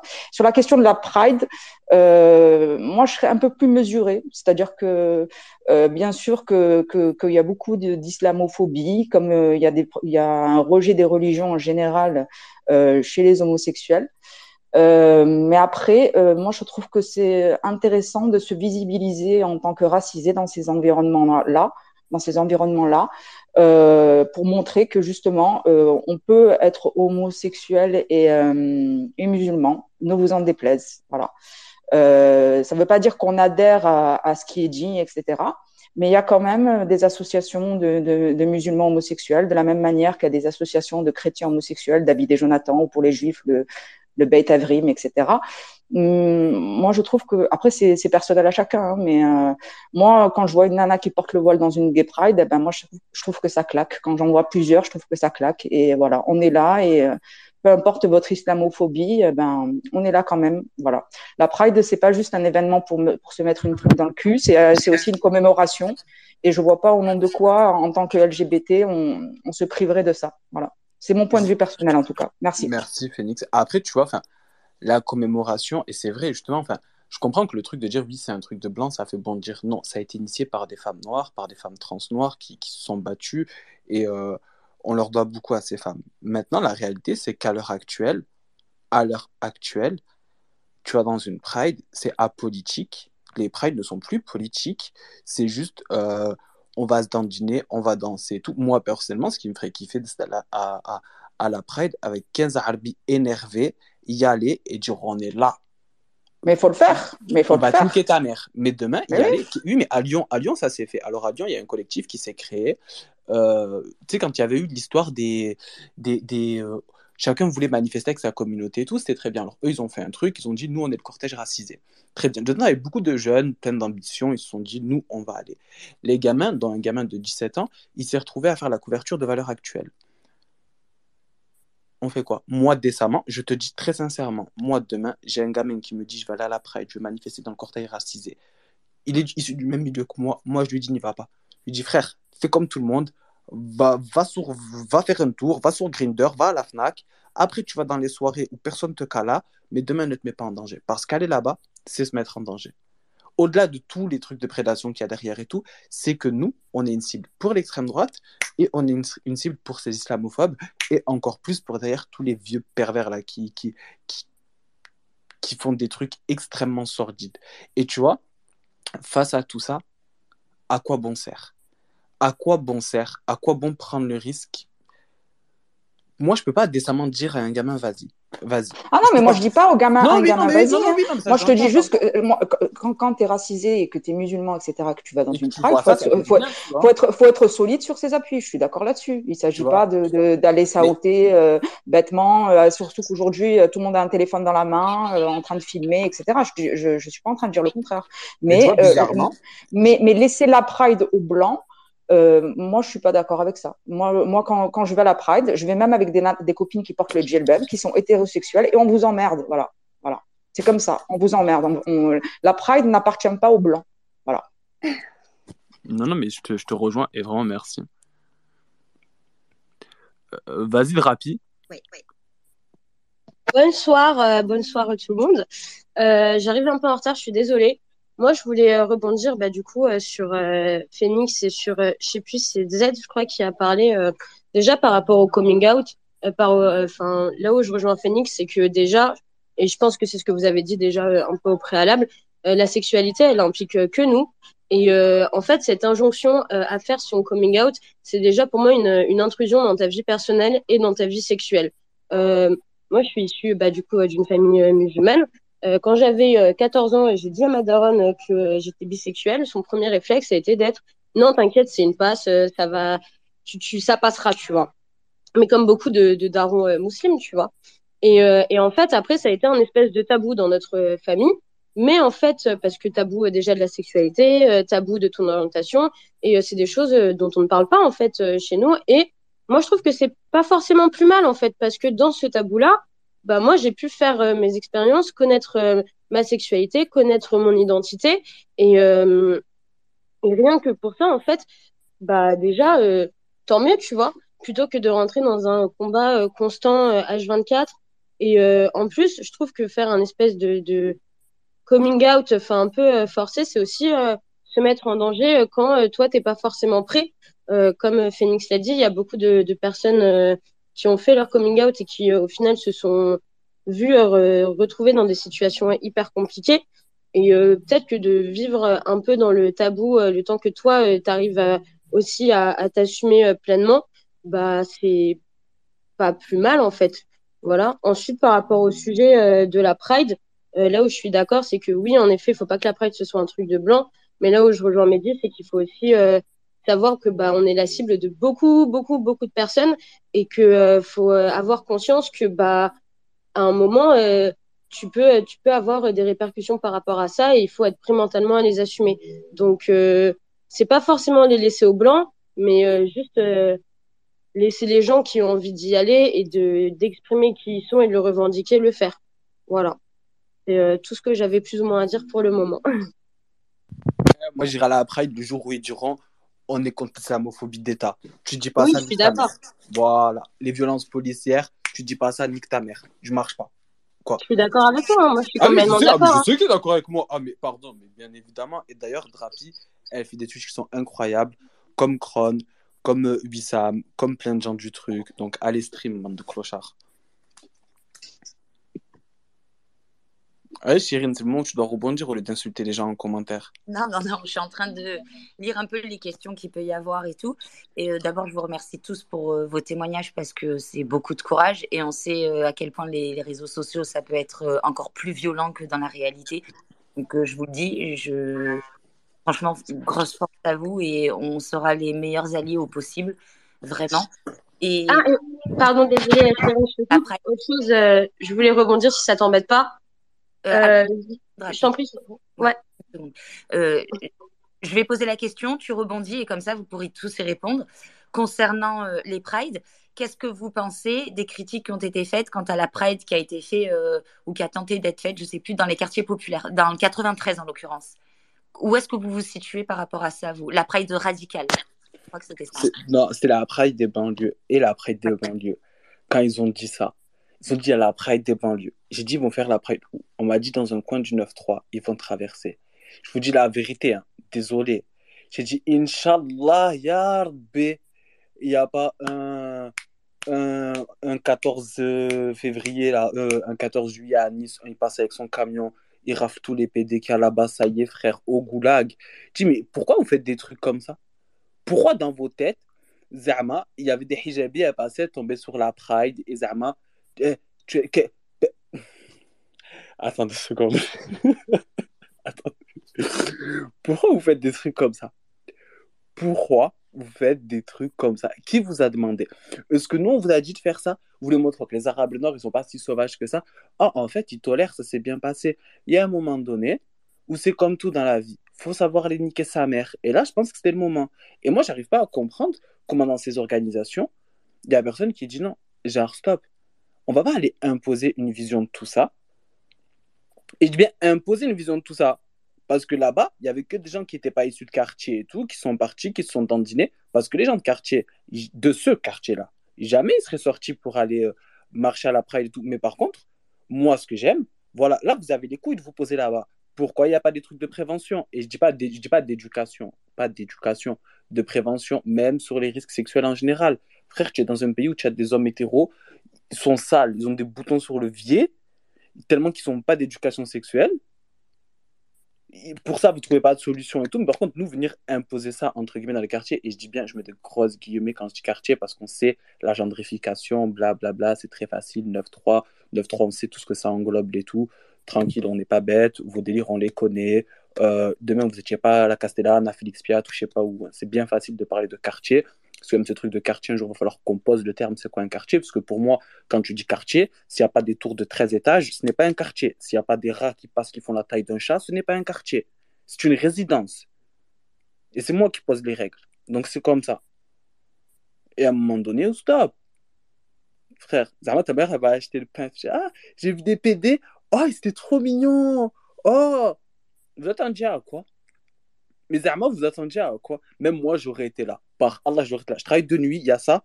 Sur le bon Dieu, je te lance un truc, je te nique ta mère. C'est bon? Comment ça? GBT. Et à un moment donné, il faut doser. Et là, c'était le moment. Et tu vois, enfin, je sais pas. Je vais arrêter mon monologue, mais je sais que là, vous avez compris ce que je veux dire. Et que vous-même, vous étiez en mode, j'espère qu'il va rien se passer. Ça, c'est comme. Vas-y, bref. Je sais, c'était quoi la fin de ta phrase, mais wow. là que tu vas pas la dire, la fin de ta phrase. Non, il y a trop de choses sur mes comptes. Drapi, si tu voulais terminer, vas-y, je t'en prie.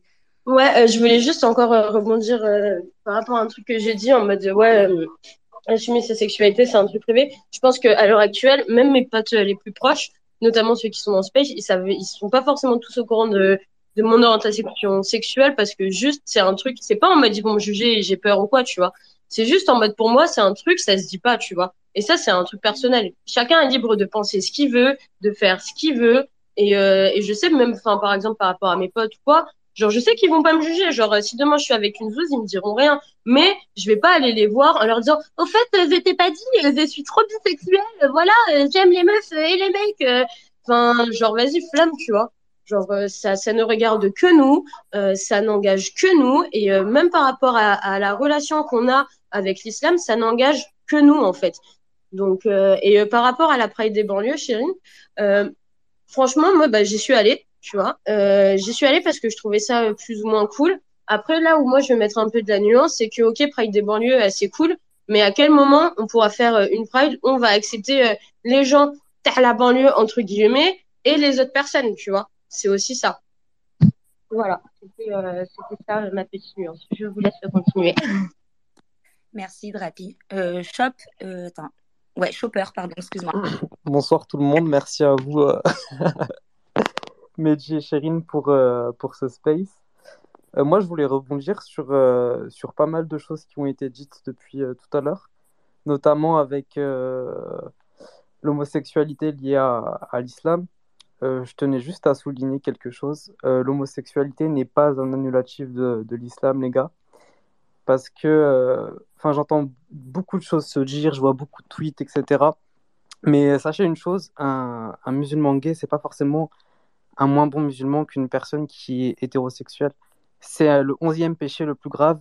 Et je peux vous parler de plein d'autres péchés qui sont banalisés de nos jours. Enfin, je suis pas là que pour parler de religion, bien sûr, hein, mais je voulais juste euh, rebondir sur ça.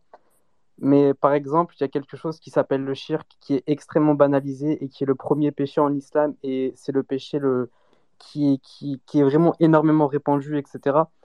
Et c'est largement plus grave qu'être qu'être gay, les gars. Donc juste, euh, je voulais juste donner tout mon soutien à toutes les personnes qui sont homosexuelles et musulmans parce que c'est très très très compliqué dans notre société. On va pas se mentir, c'est on a le cul entre deux chaises, le cul entre notre religion et notre orientation sexuelle et on se pose énormément de questions. Donc force à nous, force à vous et voilà, je voulais juste euh, faire passer ce message. Merci Chopper. Et merci euh, de faire confiance euh, à Mehdi et un petit peu à moi pour venir témoigner dans ce space et, parler aussi de votre intimité Et évidemment, on n'oblige absolument personne. Hein. Vous le faites si vous êtes libre. Le space, il est, il est clean. On fait attention à qui monte et qui ne monte pas. Et vous savez, comme j'ai l'art de dégager très très vite les gens et d'insulter leur grosse daronne s'il y a le moindre dérapage.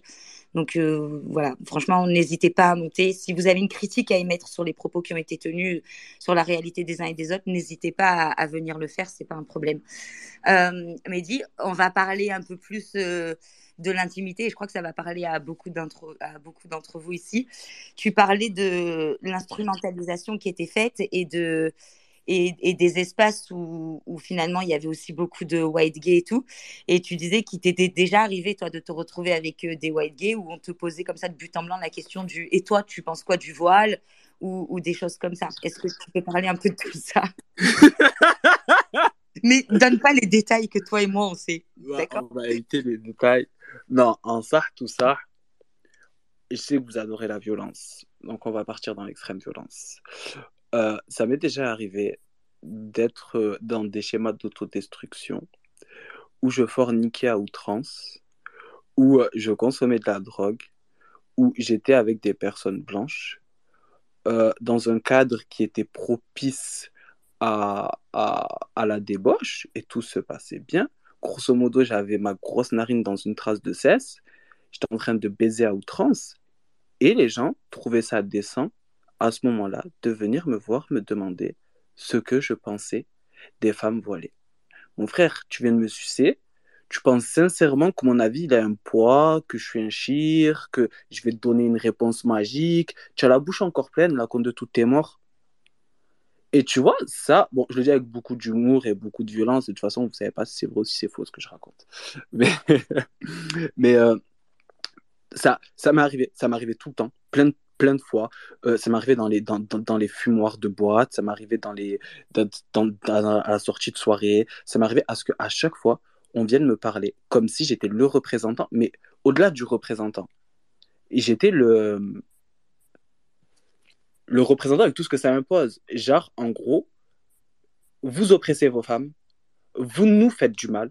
Pourquoi? Parce que j'étais perçu avant toute chose par ces gens-là, par les hommes est blancs, que je fréquentais, je n'étais pas perçu comme un gay, je n'étais pas perçu comme un confrère, j'étais perçu comme un arabe, comme un musulman, comme un bougnoul, comme un sauvage. Et à ce moment-là, je me devais, moi, de devoir justifier tout ce que mes frères, toute l'homophobie qu'ils avaient subie, je me devais. À ce moment-là, je devais rendre des comptes. Je devais montrer plus de pattes, plus de blanches que n'importe qui. À ce moment-là, mon rôle, c'était d'être l'islamophobe pour qu'on puisse, moi, dire Oh Bichette, il souffre tellement, ce PD arabe musulman, écrasé par le poids de sa culture, écrasé par le poids de sa religion. Et c'est que comme ça qu'on m'autorisait.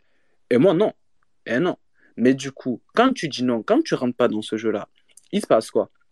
Il se passe qu'on te renvoie ta position de bougnoul. Et à ce moment-là, tu es silencieux. Et à ce moment-là, on va te demander de fermer ta gueule. Après tout, t'es qu'un fétiche, t'es qu'un fantasme, t'es qu'un maître bœuf dominateur, t'es que de la virilité, tu n'es rien d'autre. Il manquerait plus que t'aies un cerveau. Merci. Euh, je fais le tour des questions pour voir s'il y en a auxquelles on n'aurait pas répondu. Euh, donc, juste pour être plus concise, grosso modo, tu es en train de faire la distinction entre l'urgence d'aider les LGBT euh, issus des quartiers donc noirs et arabes, l'urgence de les aider dans leur quotidien, et en dissociant l'homophobie structurelle et donc étatique. Et par exemple, toi, tu me disais en ce sens, que, euh, les, euh, par exemple, le mariage gay et compagnie, tout ça, toi, c'est des trucs qui te dépassaient complètement et que tu n'en avais rien à foutre. Mais moi, pour aller plus loin que ça, euh, quand je voyais des gens manifester pour le mariage gay et tout, j'étais en mode ouais, ok, c'est cool pour le principe, on est ensemble, mais la finalité, c'est que vraiment, je me suis jamais senti concerné par le mariage gay. Moi, dans ma réalité, je veux dire, dans les mécanismes de survie que j'ai, dans la projection que j'ai de mon futur, de mon futur et tout, je sais que demain, je vais pas me marier, que ça va pas se passer comme ça. En tout cas, dans les choses à l'heure actuelle, je m'en bats les couilles. Factuellement, ouais, on vous dit que les nôtres, ils sont à la rue. Euh, je vois des, des, des homosexuels arabiques qui sont en notion de galère, de, de, de, de, souffrance la plus totale, de détestation la plus totale. Ils reçoivent de la haine de tous les côtés. Et moi, ma priorité, ça va être que Pierre et, et, et Jean-François ils se marient. Youpi, c'est bien, c'est très bien, je vous l'accorde. Oui, je suis pour. Mais je m'en bats les couilles. Tu vois ce que je veux dire? Mais tu t'en comme si... parce que tu sais que tu n'auras ni ta mère ni ton père dans un mariage avec un homme. Factuellement, on sait que de là où on vient, il n'y aura pas ça. Il n'y aura ni ta mère ni ton père qui va t'amener dans une mairie ou qui va euh, ramener euh, un. Ma mère, ça va être compliqué. Ma mère, ça va être compliqué. c'est pas le moment. C'est pas le moment. Attends, un, deux, trois. Oui, non, mais je sais que factuellement, c'est quelque chose qui est impossible. Et puis quoi Demain, je vais aller chercher euh, Ludovic, euh, l'imam la benzienne. Je vais lui dire fais-nous un halal. Euh, on va trouver une petite salle. On va trouver une negafa et tout. faut arrêter. Il y a un moment donné où il faut arrêter. Il faut se poser et réfléchir. Donc, c'est, donc ça veut dire que. Ce n'est pas ma réalité. Ce n'est pas ma réalité. C'est ben quelque chose d'impossible. Et. Euh, parce que quand tu parles mariage, tu parles culture là. Tu parles coutume, tu parles de Negefa, tu parles de l'imam. Donc ça veut dire que même dans, quand tu te projettes et que tu parles mariage, le mariage pour toi, il est encore imprégné de ta culture et de ton identité euh, maghrébine et noire. Donc tu t'en dissocies toujours pas. Mais totalement. Je veux dire, pour moi, le, le, le, le mariage, demain, j'arrive pas à le penser. Quoi, un mariage laïque? Eh non, eh ben, je fais pas. Tu vois ce que je veux dire ou pas? Enfin, c'est comme ça. C'est pas beau, mais c'est comme ça. Je veux dire, c'est pas beau, mais c'est comme ça. D'un quoi, je vais, je vais mettre une robe blanche et Je suis désolé hein, c'est pas beau, mais moi, dans ma réalité, c'est comme ça que je l'aperçois.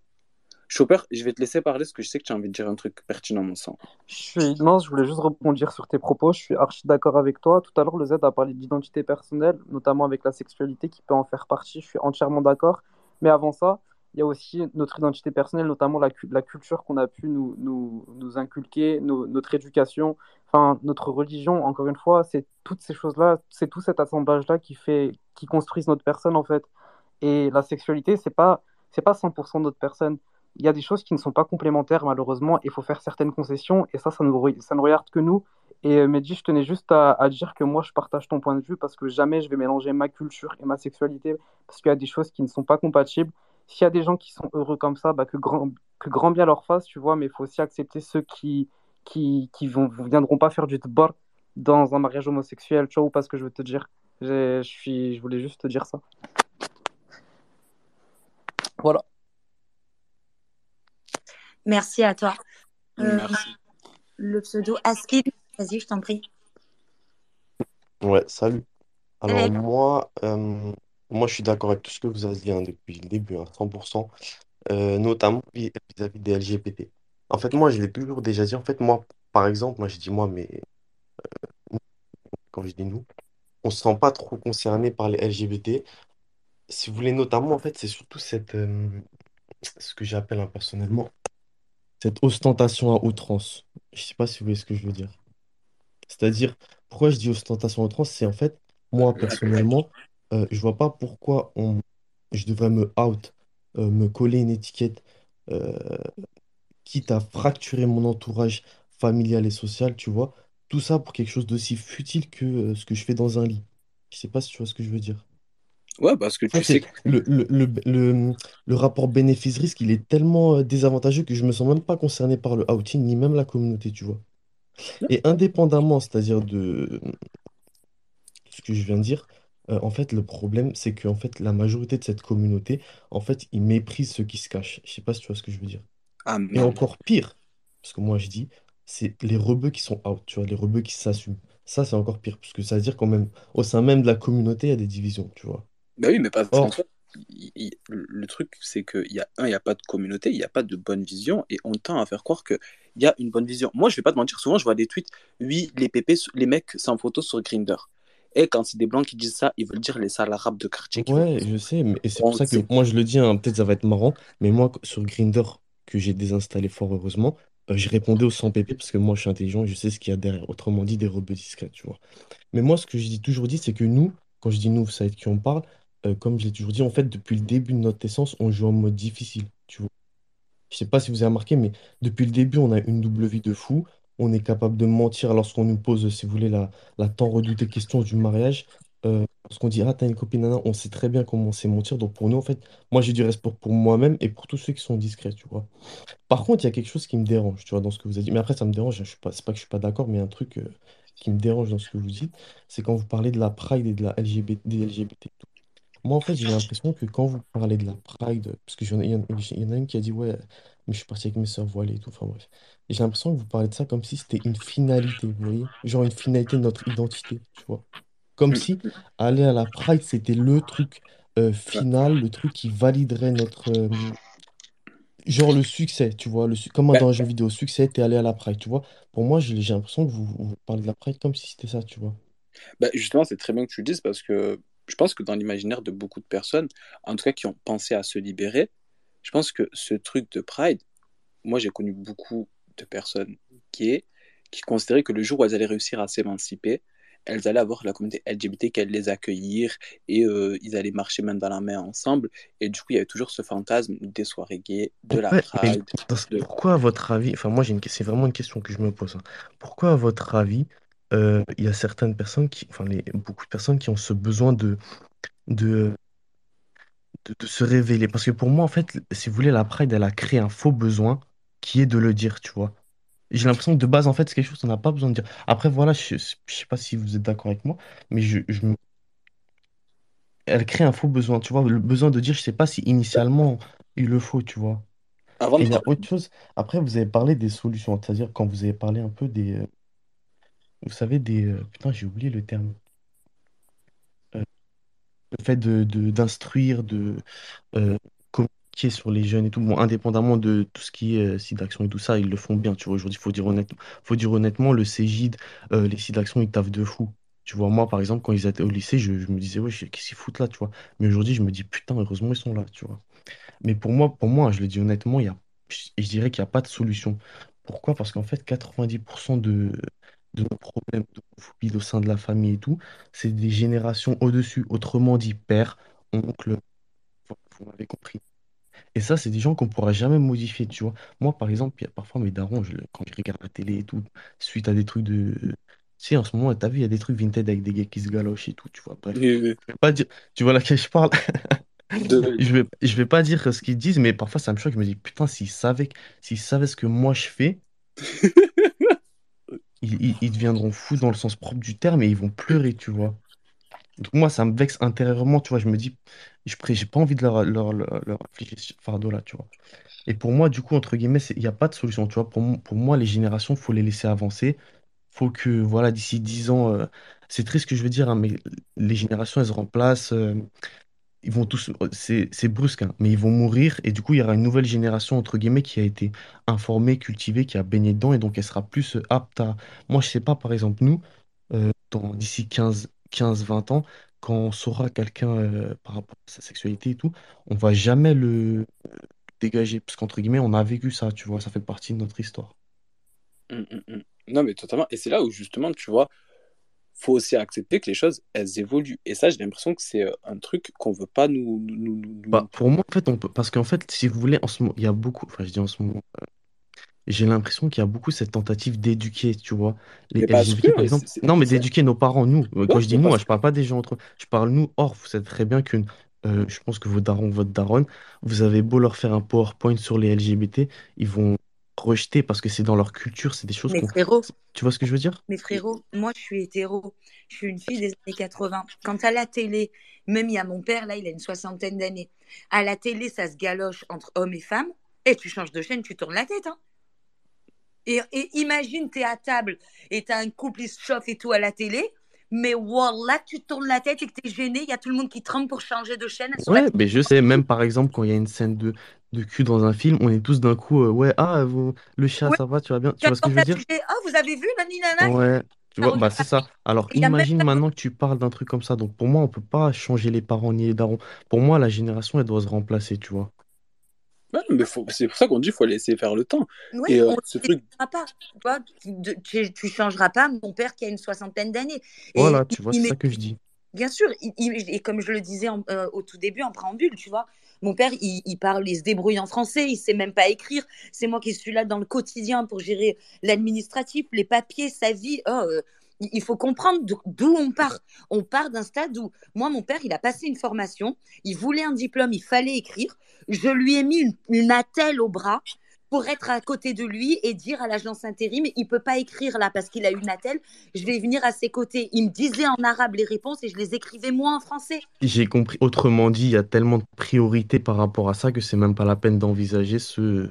Tu à la processus d'information, c'est ça que je comprends ce que tu veux dire, tu vois. tu vas lui dire euh, Ah, sahbi, on va discuter de l'intersectionnalité. Il va te dire. Il va te dire De quoi tu parles, De quoi tu me parles? Mais je te jure. Et même, je trouve que c'est très prétentieux de venir expliquer à, à une génération qui s'est battue pour survivre, qui a galéré à manger, qui a vécu dans la précarité, à qui on a retiré même la dignité, qui avait le droit d'exister juste en nettoyant des toilettes, que tu vas les éduquer. Et baise ta mère, frère. Tu veux éduquer, commence par nos petits frères. Ils sont dans des écoles où il y a de l'amiante. Ils sont dans des écoles où il n'y a même pas de profs, frère. Où les profs, ils- c'est c'est des craquettes. Vous avez vrillé ou quoi? Éduquer. Nique ta Mais mère. malheureusement, hein, malheureusement, c'est trop tard Donc, pour, pour ouais, mais pour moi, voilà, ce que je veux dire, c'est que faut pas se sentir, euh, entre guillemets, faut pas qu'il y ait ce devoir de se faire out ou d'appartenir. En fait, on est très bien comme ça, tu vois. On sait très bien oui, que même, pas. tu, tu, enfin, tu vois, tu m'as compris.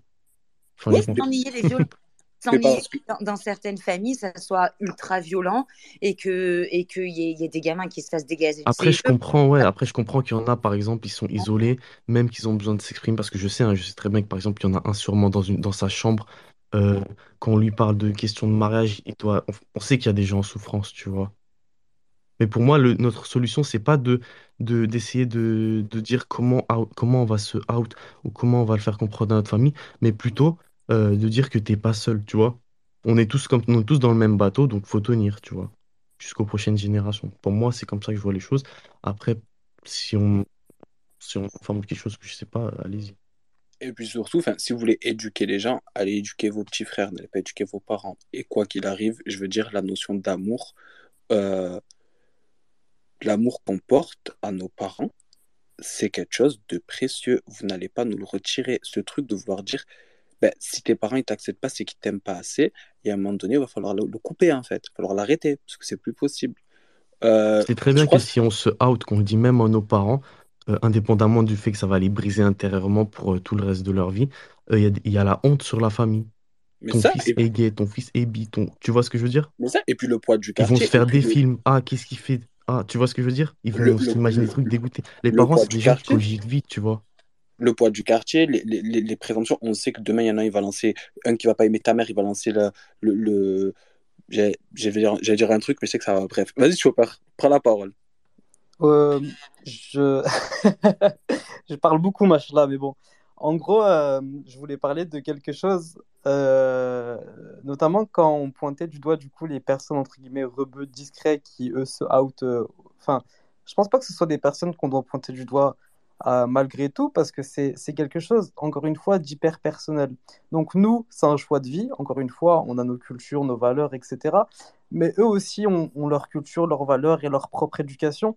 Et ces personnes-là, même s'ils font partie de la même communauté que nous, ils ont quand même ce droit à, l'outing et c'est quand même aussi important, si s'ils estiment que eux, c'est important pour eux, euh, ils sont dans le droit de le faire.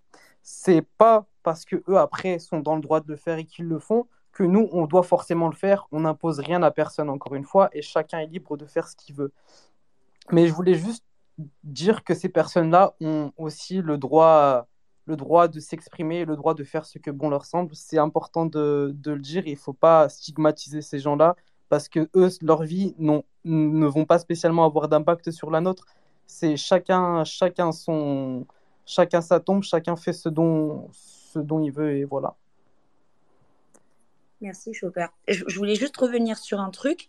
Euh, quand on dit euh, euh, on peut rien faire pour nos parents et que et qu'en fait il faut laisser les générations futures euh, euh, faire le boulot et tout, oui, mais pas que. Moi, je sais que par exemple, euh, ben, j'éduque mes parents politiquement. D'accord? Franchement, si vous aviez suivi ce qui s'était passé aux législatives avec mon daron, c'était à mourir de rire. Mélenchon. D'accord? Il est allé muskin aux législatives. Je lui, je lui ai expliqué moi-même les programmes si ça pour l'aider, pour l'orienter et évidemment faire en sorte qu'il tombe pas dans le jeu des extrêmes et qu'il se retrouve pas à voter parce que euh, t'as, t'as des candidats qui sont là qui sont clairement homophobes patati patata et qui dans leur discours pourraient avoir euh, deux, deux, trois trucs qui pourraient parler à mon daron et moi mon rôle euh, tu vois c'est justement de lui dire hum, hum, gros c'est pas là que tu vas aller tu vas aller là parce que nous, on va pouvoir en profiter par là. En l'occurrence, là, par exemple, tu vois, c'était la LFI. Et eh ben moi, mon rôle, c'était pas de leur dire euh, oui, mais on est, euh, il faut pas d'homophobie, si ça. C'est des sujets que je mets pas sur la table. Par contre, je vais en politiquement, tu vois, et pour faire en sorte que ben, ça soit plus large, eh ben, j'étais en train de leur dire, on doit davantage s'engager en politique. La politique, ça nous touche à nous aussi. Regardez, on ne peut pas constamment parler de la précarité dans les quartiers et de nos problématiques sans jamais nous-mêmes s'insérer dans le milieu politique. Et donc, moi, mon daron, par exemple, je lui ai dit, regarde là, euh, sur le champ électoral, il y a par exemple Mélenchon. Bon, voilà ce qui s'est passé. Il est parti, Mesquine, pendant les législatives. Il n'avait pas compris que, en fait, c'était euh, par commune, si ça. Et lui, il a cherché la tête de Mélenchon dans ma ville. Il n'y avait pas Mélenchon dans ma ville. Il m'a appelé en panique et il a cru qu'on lui avait niqué les élections et que les gens avaient, voulu lui voler son droit de vote. Donc, il a fait bordel et tout. J'ai dû aller l'aider pour lui expliquer. Mais mon rôle à moi, euh, maintenant que moi j'essaie ben, d'avancer et d'ouvrir les choses avec mes enfants, et, vraiment euh, pour ça, Mehdi, je t'en suis infiniment reconnaissante parce que quand tu m'éduques à moi sur toutes ces questions-là, ben, c'est mes enfants que tu éduques. Quand moi, tu me permets de te poser des questions sans tabou et sans considérer que parce que je suis maghrébine, je suis homophobe, eh ben, c'est mes enfants que tu éduques. Parce que quand j'ai mon fils qui est rentré à la maison et qui m'a dit, maman, euh, ma collègue, elle est pan, et que moi, j'ai fait Zama, que j'avais tout à fait compris, et je lui dis, ah ouais, elle a et que vite après, j'ai pris mon téléphone pour lui dire Mais dis, frérot, euh, mon fils, il m'a dit Il y a une petite, elle est pan. Ça veut dire quoi, pan? Qu'est-ce que je dois répondre? Qu'est-ce que c'est? L'animal.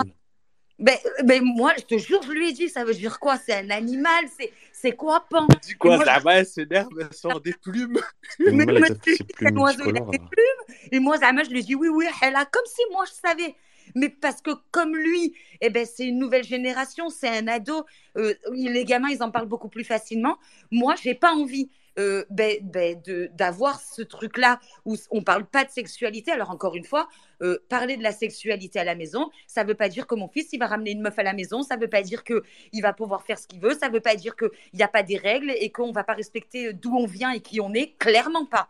Je suis une Arbia, fille de Haraga, j'oublie clairement pas d'où je viens mais ça veut dire que, eh bien, si moi je peux faciliter, et si demain c'était mon enfant, je veux qu'il sache que sa mère, elle est là, qu'elle peut l'écouter, mais ça, j'ai pu le faire que parce que, et clairement, encore plus cette année, mais parce que j'ai mon frère à côté de moi, Mehdi, et qui fait partie de ma vie, et qui connaît mes enfants, et qu'à chaque fois que j'ai eu une question, je pouvais lui poser sans qu'il me dise attention, là c'est homophobe, là si, là ça, nanani. Il est allé franco, il me disait ça, ça, ça veut dire ça, ça, ça veut dire ça. Si ton fils il pose cette question, ça veut dire que dans son école, il y a eu ça. Et donc, c'était plus facile pour moi. Mais, et donc, on ne peut pas se dire que nos parents, vous allez les éduquer. Ils ne sont pas éduqués. Mon, mon daron, il n'est jamais allé à l'école. Il a travaillé toute sa vie dans des champs. Mes grands-parents, ils ont 80 piges. Ça travaille encore dans des champs. Ils sont jamais allés à l'école. Mon grand-père, il ne sait même pas lire, Meskin. Vous allez éduquer personne. Et encore une fois, je vous le dis, ceux qui ont la prétention de considérer qu'ils peuvent venir dans nos quartiers pour les éduquer, venez. Venez. Wallah, qu'on va s'asseoir en bas des blocs et on va vous regarder, ça va durer 10 minutes quand vous allez dire à mon daron intersectionnalité et compagnie, venez. Ça va prendre 10 minutes, il va, il va vous répondre Kaoudou Aliya. Je comprends même pas ce que tu me racontes et j'en ai rien à foutre. Mais du coup, on est d'accord, je rebondis après, j'arrête de, lever la main et j'arrête de monopoliser la parole et je me mets en auditeur. Mais on est d'accord du coup que euh, éduquer sur par exemple des politiques. Parce que même moi, hein, mes parents par exemple, pendant la saison des élections et tout, quand ça parlait écologique, ils étaient en mode, tu on, comprend. Euh, je leur disais, mais ouais, mais c'est important, tu vois, c'est des trucs importants, même au niveau de tout ce qui est euh, alimentaire, tu vois. On peut les éduquer sur ça parce que si tu veux, c'est des, des intérêts qui sont euh, universels. Chaque, c'est l'intérêt de tout être humain. Mais la question de, de out et d'informer de tous les trucs comme ça, en fait, c'est tellement contraire à la religion et à la culture, tu vois. En fait, des trucs qu'on pourra jamais, tu vois. Oui. Tu vois ce que je veux dire? C'est deux niveaux différents. Pour nous, on ne pourra jamais éduquer nos parents parce que dans leur gène, dans leur ADN, euh, de, au niveau culturel et religieux, ça sera, ça, ça fonctionnera pas. Tu Mais, mais c'est plus que ça. Moi, mon père, il a toujours travaillé dans le bâtiment. Ça veut dire qu'au quartier, il est avec des Arabes, des Noirs et des musulmans. Au travail, il est avec des Arabes, des Noirs et des musulmans. Son entourage, c'est celui-là. Donc, euh, la diversité et le pluralisme, il l'a pas dans sa vie. Ça fait 60 ans qu'il ne l'a pas. Il est arrivé en France avec des mecs de son village, avec qui il est toujours. Il travaille toujours avec ces personnes-là. Et donc, le, fait de, nous avoir tous parqués dans des quartiers euh, où on est tous intracommunautaires, et tu veux que ces gens-là s'élèvent alors qu'à côté de ça, tu ne leur as jamais permis de franchir les murs. Et tu te demandes pourquoi est-ce qu'il y a de l'homophobie et tu vas aller les éduquer. Mais tu vas rien faire. Tu vas rien faire, ça fait 60 ans, il n'arrive même pas. Il roule encore les airs, t'as beau lui dire tous les jours, on dit bonjour, et il te dit ouais, bonjour, Kaoudé. Et il en a rien à foutre. Parce que dans son quotidien, les blancs qu'il rencontre, ce sont ses supérieurs hiérarchiques. Et ils ne parlent pas de ces sujets-là entre eux dans leur quotidien.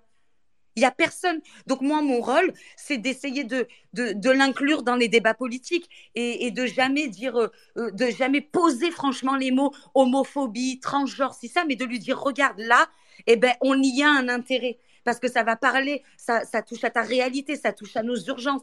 Et donc, du coup, à gauche, le parti politique qui va faire que, ben là, en l'espèce, ça sera la LFI. Et donc, faire en sorte que ça bascule jamais du mauvais, du mauvais côté, faire en sorte qu'il ne soit pas récupéré par cette Déjà, Déjà, est-ce que je t'ai interrompu de manière hyper sauvage? hein. Mais déjà, rien que quand ça parle des pubs de tampons ou de, de, de mycoses vaginales ou de, de trucs comme ça, les parents ils changent de chaîne. Alors imagine quand on leur parle, quand on leur parle sérieusement Rien que le truc style fuite urinaire, ma mère elle les insulte de toutes les langues. Comme si on... Tu vois ce que je veux dire? mais, mais, mais fuite urinaire, demande à Mehdi.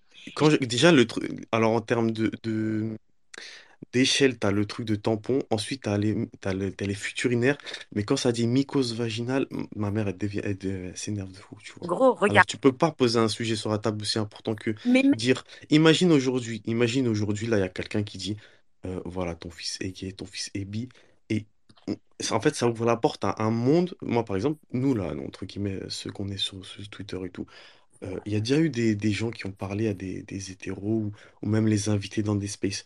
Et j'ai l'impression qu'en fait, ça ouvrait une porte sur notre monde, tu vois, ouais. et il fallait pas. On allait tous se faire out, ça, tu vois ce que je veux dire? Ouais. Parfois, par exemple, il y a des, des, des tweetos, tu sais, ceux à 12K, 50K et tout, tu vois. Certains moments, j'ai envie de commenter, faire des tweets cités qui peuvent percer, tu vois.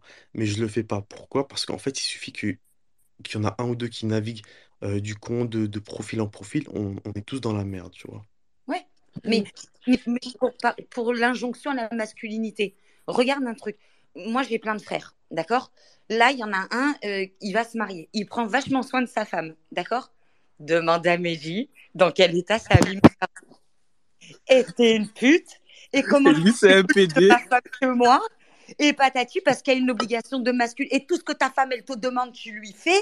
Et nanani parce que l'homme il doit être viril. Il doit être fort il doit savoir dire non. Et toi tu es là tu tu vas pas dire à ta mère viens on s'assoit on discute et je vais t'éduquer. Non tu vas lui dire non maman c'est une fille de bonne famille. Tu peux pas faire ça. Mon frère il est heureux. Nanani donc tu vas jouer le pathos. Donc on va le gérer nous au quotidien. Mais on va le gérer avec euh, nos secrets à nous. On va pas le gérer comme de l'autre côté il nous oblige. nos secrets mais c'est encore une fois, c'est nos mécanismes à nous. Tu vois comment on sait pour euh, comment on sait faire. Dire c'est nos mécanismes parce que c'est nos vies, c'est nos règles. Et c'est ça que les gens n'arrivent pas à comprendre, c'est qu'on sait faire. Et tu as dit un truc très intéressant, tu as dit euh, j'ai peur que les gros comptes, en gros, te suivent ou te follow, ou même tu sais, euh, publient ou commentent et tout, parce que justement, ça ouvre une fenêtre. Cette fenêtre-là, c'est une fenêtre qu'on demande d'ouvrir, sauf que nous, on sait. Parce qu'on va pas se mentir, quand tu es arabe, tu es gay, musulman ou pas, et la fixette que les gens font sur toi. La fixette. La putain de fixette qu'ils font. Et j'en ai eu des gens qui ont fait des fixettes sur moi sur ce réseau de merde. Les frères Mus qui venaient, qui t'apostasiaient, qui te disaient je sais pas quoi. J'ai même eu des fichiers S. Il y a des putains de fichiers S qui venaient, mais pas mode fichier S gentil. Hein. Fichier S, ça se passait en jugement pour des affaires de fou. Ça venait me casser les couilles en DM. Et ça, et moi je me disais, mais moi je prenais ça à la rigolade. Après, je me dis, mais le jour ils vont en attraper un des miens, et que c'est moi qui va faire le lien, j'aurai cette responsabilité-là. Je vais détruire la vie de quelqu'un. Comment m'en protéger? Comment si Ben maintenant, je suis archi précautionneux. Je suis archi précautionneux. Mais parce que je sais. Je sais que derrière, avec la fixette, l'obsession, la haine qu'ils ont de nous, ça, peut coûter la vie à l'un des miens. Donc ne nous imposez pas de, de doubting ou de conneries comme ça ou de prendre la parole ou soumis quand nous on le refuse. La preuve est, regarde, il n'y a que des RBPD, personne n'a sa tête. On sait, on le sait, c'est nos règles, ça nous va très bien. On va pas pleurer pour ça, on s'en bat les Ouais, et ça nous va très bien, tu vois. C'est ça que je disais au début. On est bien dans notre entre guillemets monde, tu vois. On sait très bien quand on va à la chicha, nous on reconnaît, on en reconnaît, on reconnaît un gay, tu vois. Et lui aussi il le reconnaît. Et tu vois, on n'a pas besoin de se entre guillemets, de vouloir s'exprimer et se coller une étiquette arc-en-ciel. Tu vois ce que je veux dire? On sait, mais parce que c'est. Tu vois, il y a, y, a, y a, une théorie qui est très. Après, je comprends qu'il y a des gens qui, eux, par contre. Euh, excuse-moi, je t'ai interrompu. Je comprends par contre qu'il y a des gens qui, eux. Euh, et d'ailleurs, c'est peut-être pour ça que les blancs. Il y a que des. Enfin, quand je dis il y a que des blancs, vous m'avez compris. Euh, que, que, que, le délire LGBT, c'est vraiment un truc de blanc. C'est parce que je pense, eux, comme ils n'ont pas, si vous voulez, les, de cercle social. Vous savez, nous, voilà, on a des grandes familles, on a des communautés, voilà. Les Blancs, ils n'ont pas cette culture-là de, de famille. Et généralement, ceux qui sont très familiales, vous avez vu, c'est souvent des groupes extrême droite, catholiques, enfin voilà, des groupes fermés. Toutefois, les gens qui, eux, sont, euh, qui, entre guillemets, sont isolés, qui, par exemple, se font out, euh, étant donné qu'ils n'ont pas de cercle social sur qui se retrouver, ils se retrouvent, du coup, dans le, chez les LGBT. Après, je comprends que, du coup, pour eux, ça devient une famille. Tu vois ce que je veux dire? Ouais, mais totalement.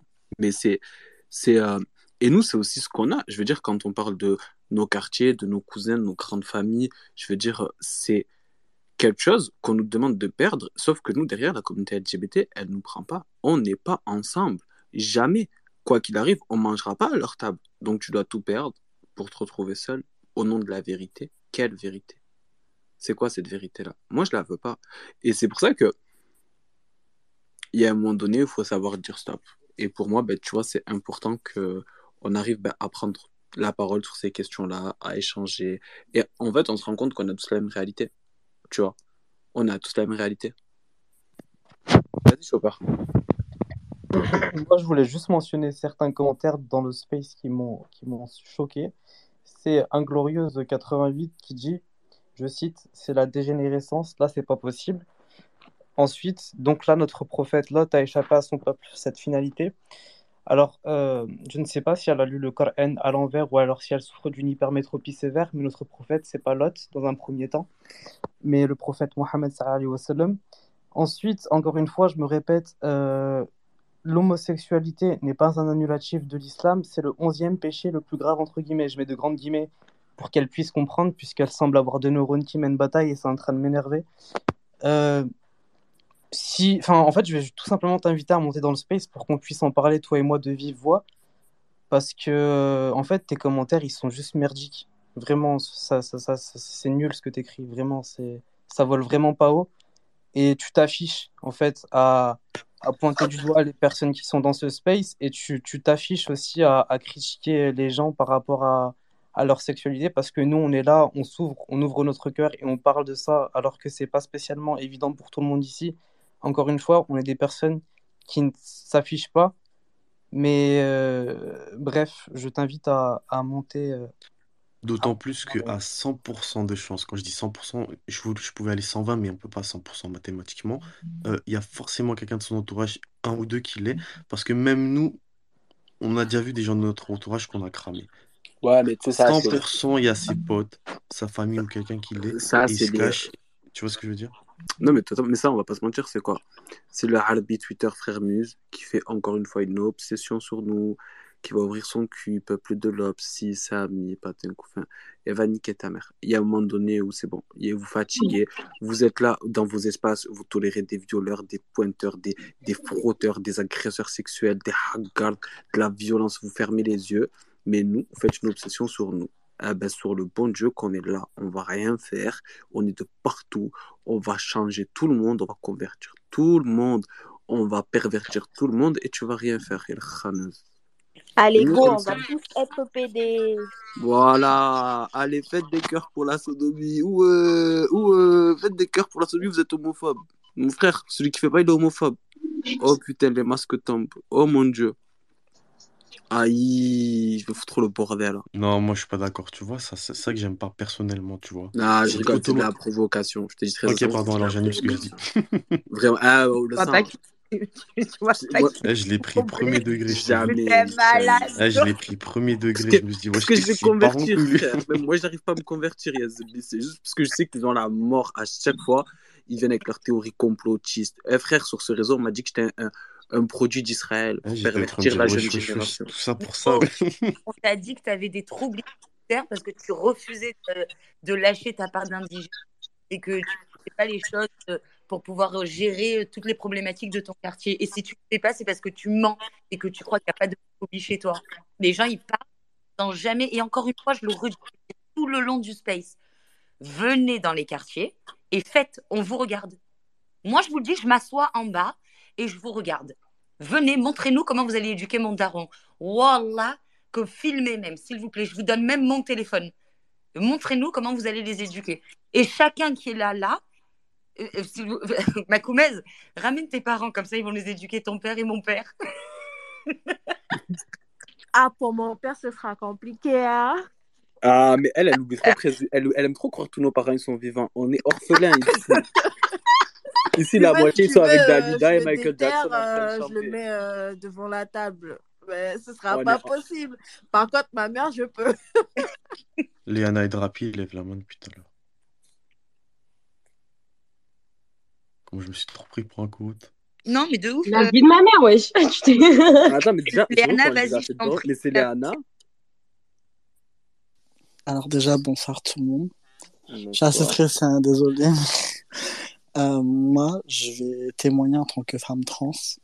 Parce que du coup, euh, euh, comment vous dire que je suis tout à fait d'accord avec ce que vous avez dit sur le fait qu'il fallait une, certaine pudeur dans les familles. Parce que mon père est albanais et ma mère est arménienne.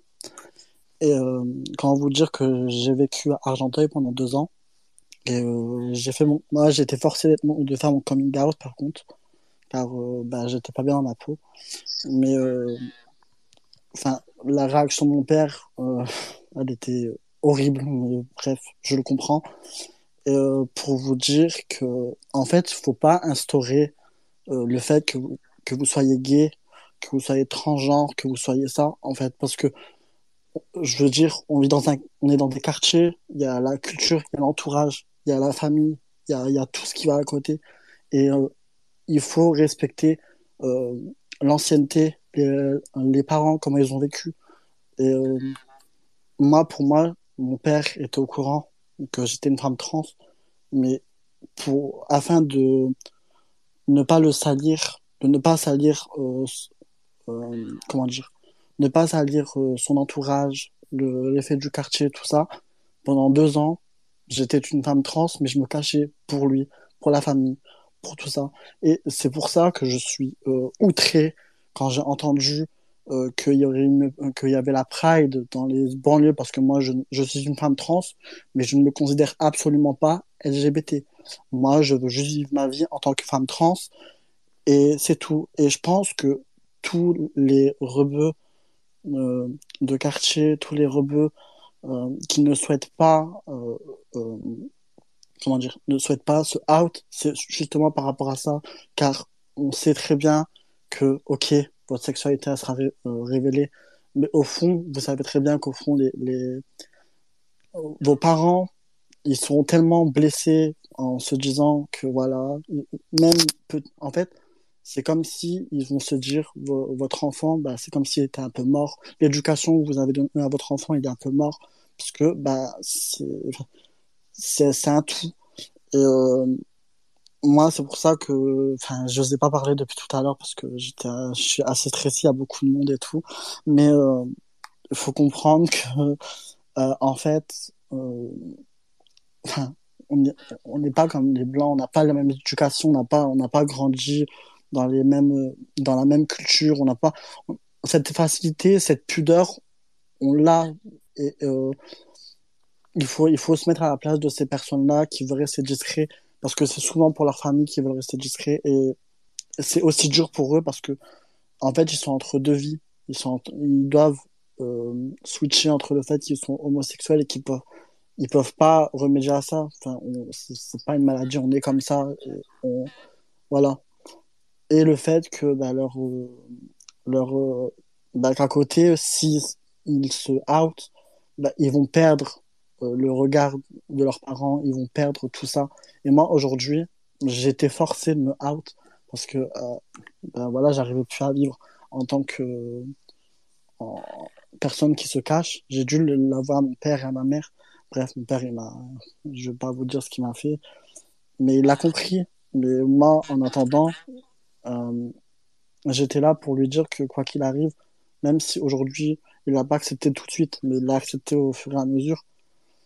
Et euh, lui, j'avais promis, même si aujourd'hui on ne se parle plus, j'avais promis que jamais je lui donnerais euh, honte, que jamais je ne sortirais avec mes, sacs à main, avec tout ça, parce que pour son regard et pour, le regard des gens, pour, la famille, tout ça. Donc euh, voilà, il faut apprendre à respecter les cultures, il faut apprendre à respecter tout ça. Voilà, c'est tout ce que j'avais à dire en fait, c'est tout. Léana, ça bouge pas. Toujours Mago. Eh, déjà, je savais pas que c'était son compte. Je me suis dit, c'est qui elle? Je me suis dit, qui est-ce? Et franchement, merci. Je te jure que tu es.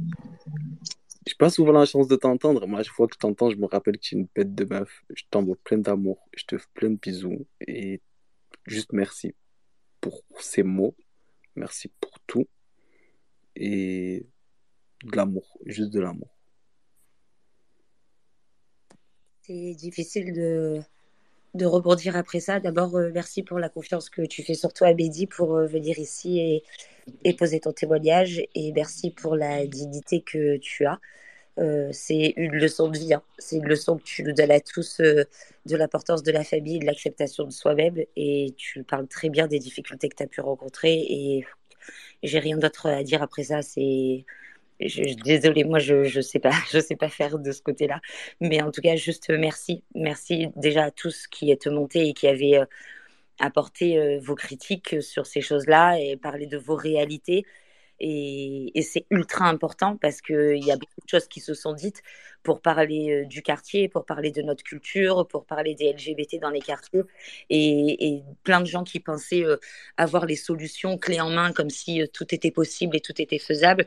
Et, finalement, vous êtes venu ici parler de réalité, sans théorie, sans livre, sans auteur, sans mes couilles, sans tout ça, juste de votre quotidien depuis que vous êtes ici. Et, et ça, je crois que face à ça, ben, on est obligé de se taire et d'écouter et de comprendre. Et on, comprend que nos parents sont tous les mêmes. Euh, pour beaucoup, on comprend que les réalités sont toutes les mêmes. On va pas les changer, ça c'est clairement. Euh, beaucoup l'ont dit ici, il faut attendre euh, les générations d'après et vous êtes obligés de serrer les dents et de vous sauver, vous individuellement, les uns et les autres, de vous construire. Et du coup, Mehdi, j'ai reçu une question en DM et peut-être que vous pourrez tous y répondre. Alors, je vais, je vais la lire pour pas faire d'erreur. Hop. La question est celle-ci. Euh, comment dans cette situation, les personnes LGBT de quartier peuvent-ils ou elles envisager un schéma de vie dans lequel il y aurait des enfants ou une installation avec un partenaire? Ou est-ce complètement inenvisageable?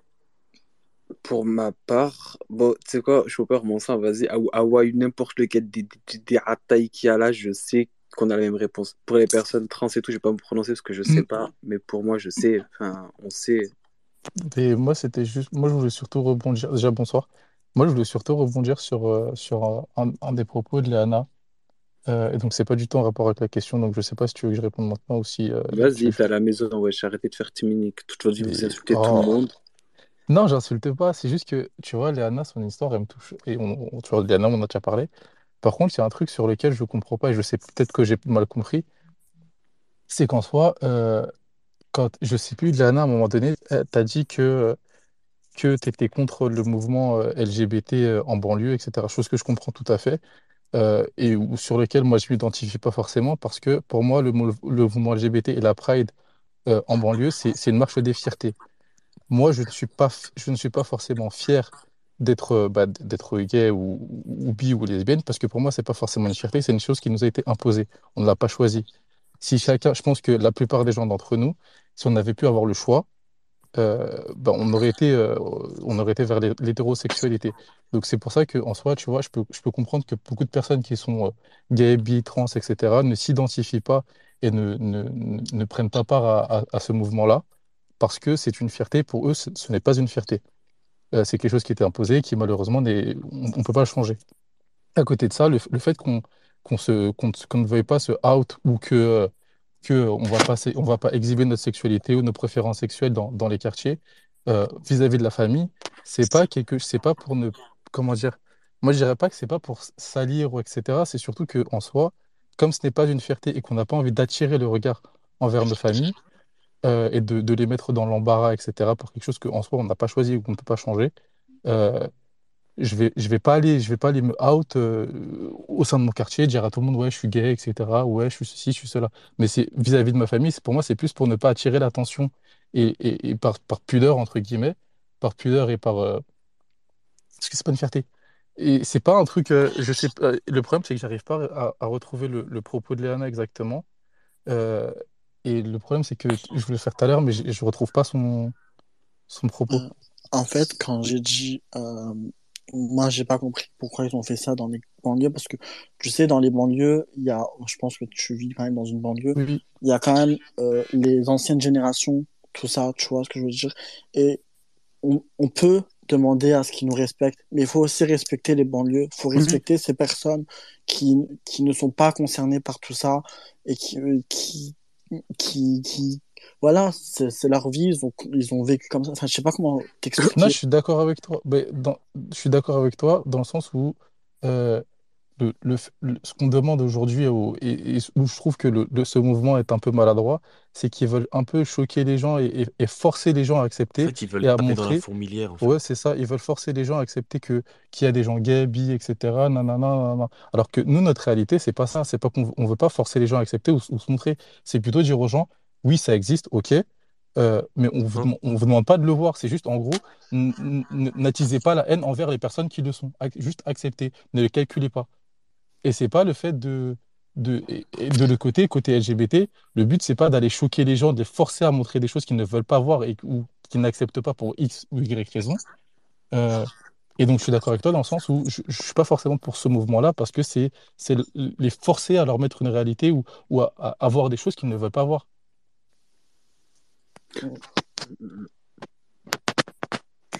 C'est dur un peu euh, ce que tu dis et, et on se connaît à Hawaï, donc euh, on peut se poser Mm. des Oui.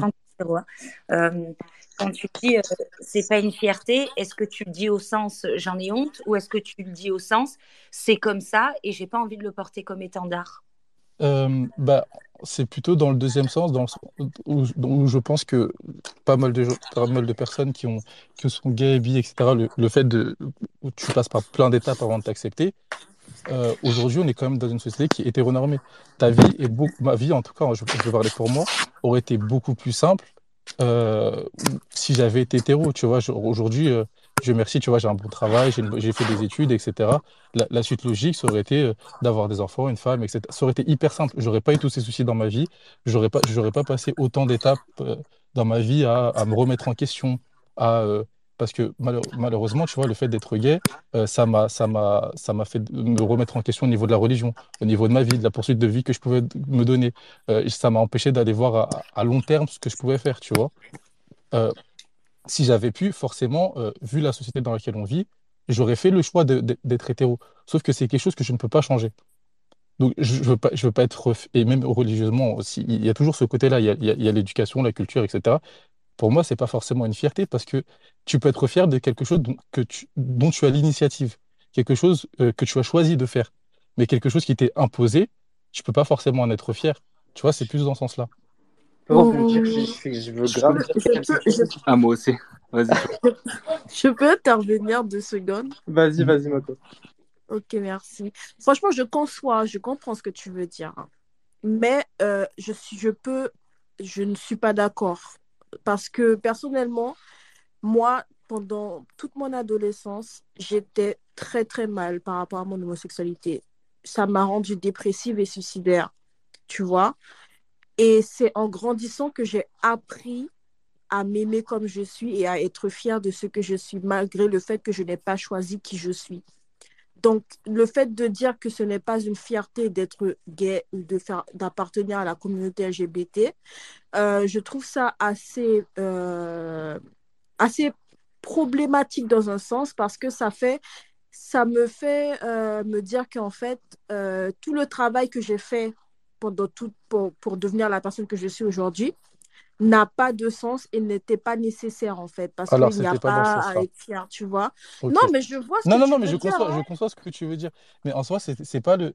Si tu veux, c'est comme, c'est comme être, être, être hétéro, pour moi, c'est pas une fierté, tu vois. Le Non, fait mais ça n'a pas la même chose, ça n'a pas le même, ça n'a pas En la fait, je même pense Hawaï, il veut dire que c'est pas une étiquette qu'on a besoin de montrer moi, je suis d'accord.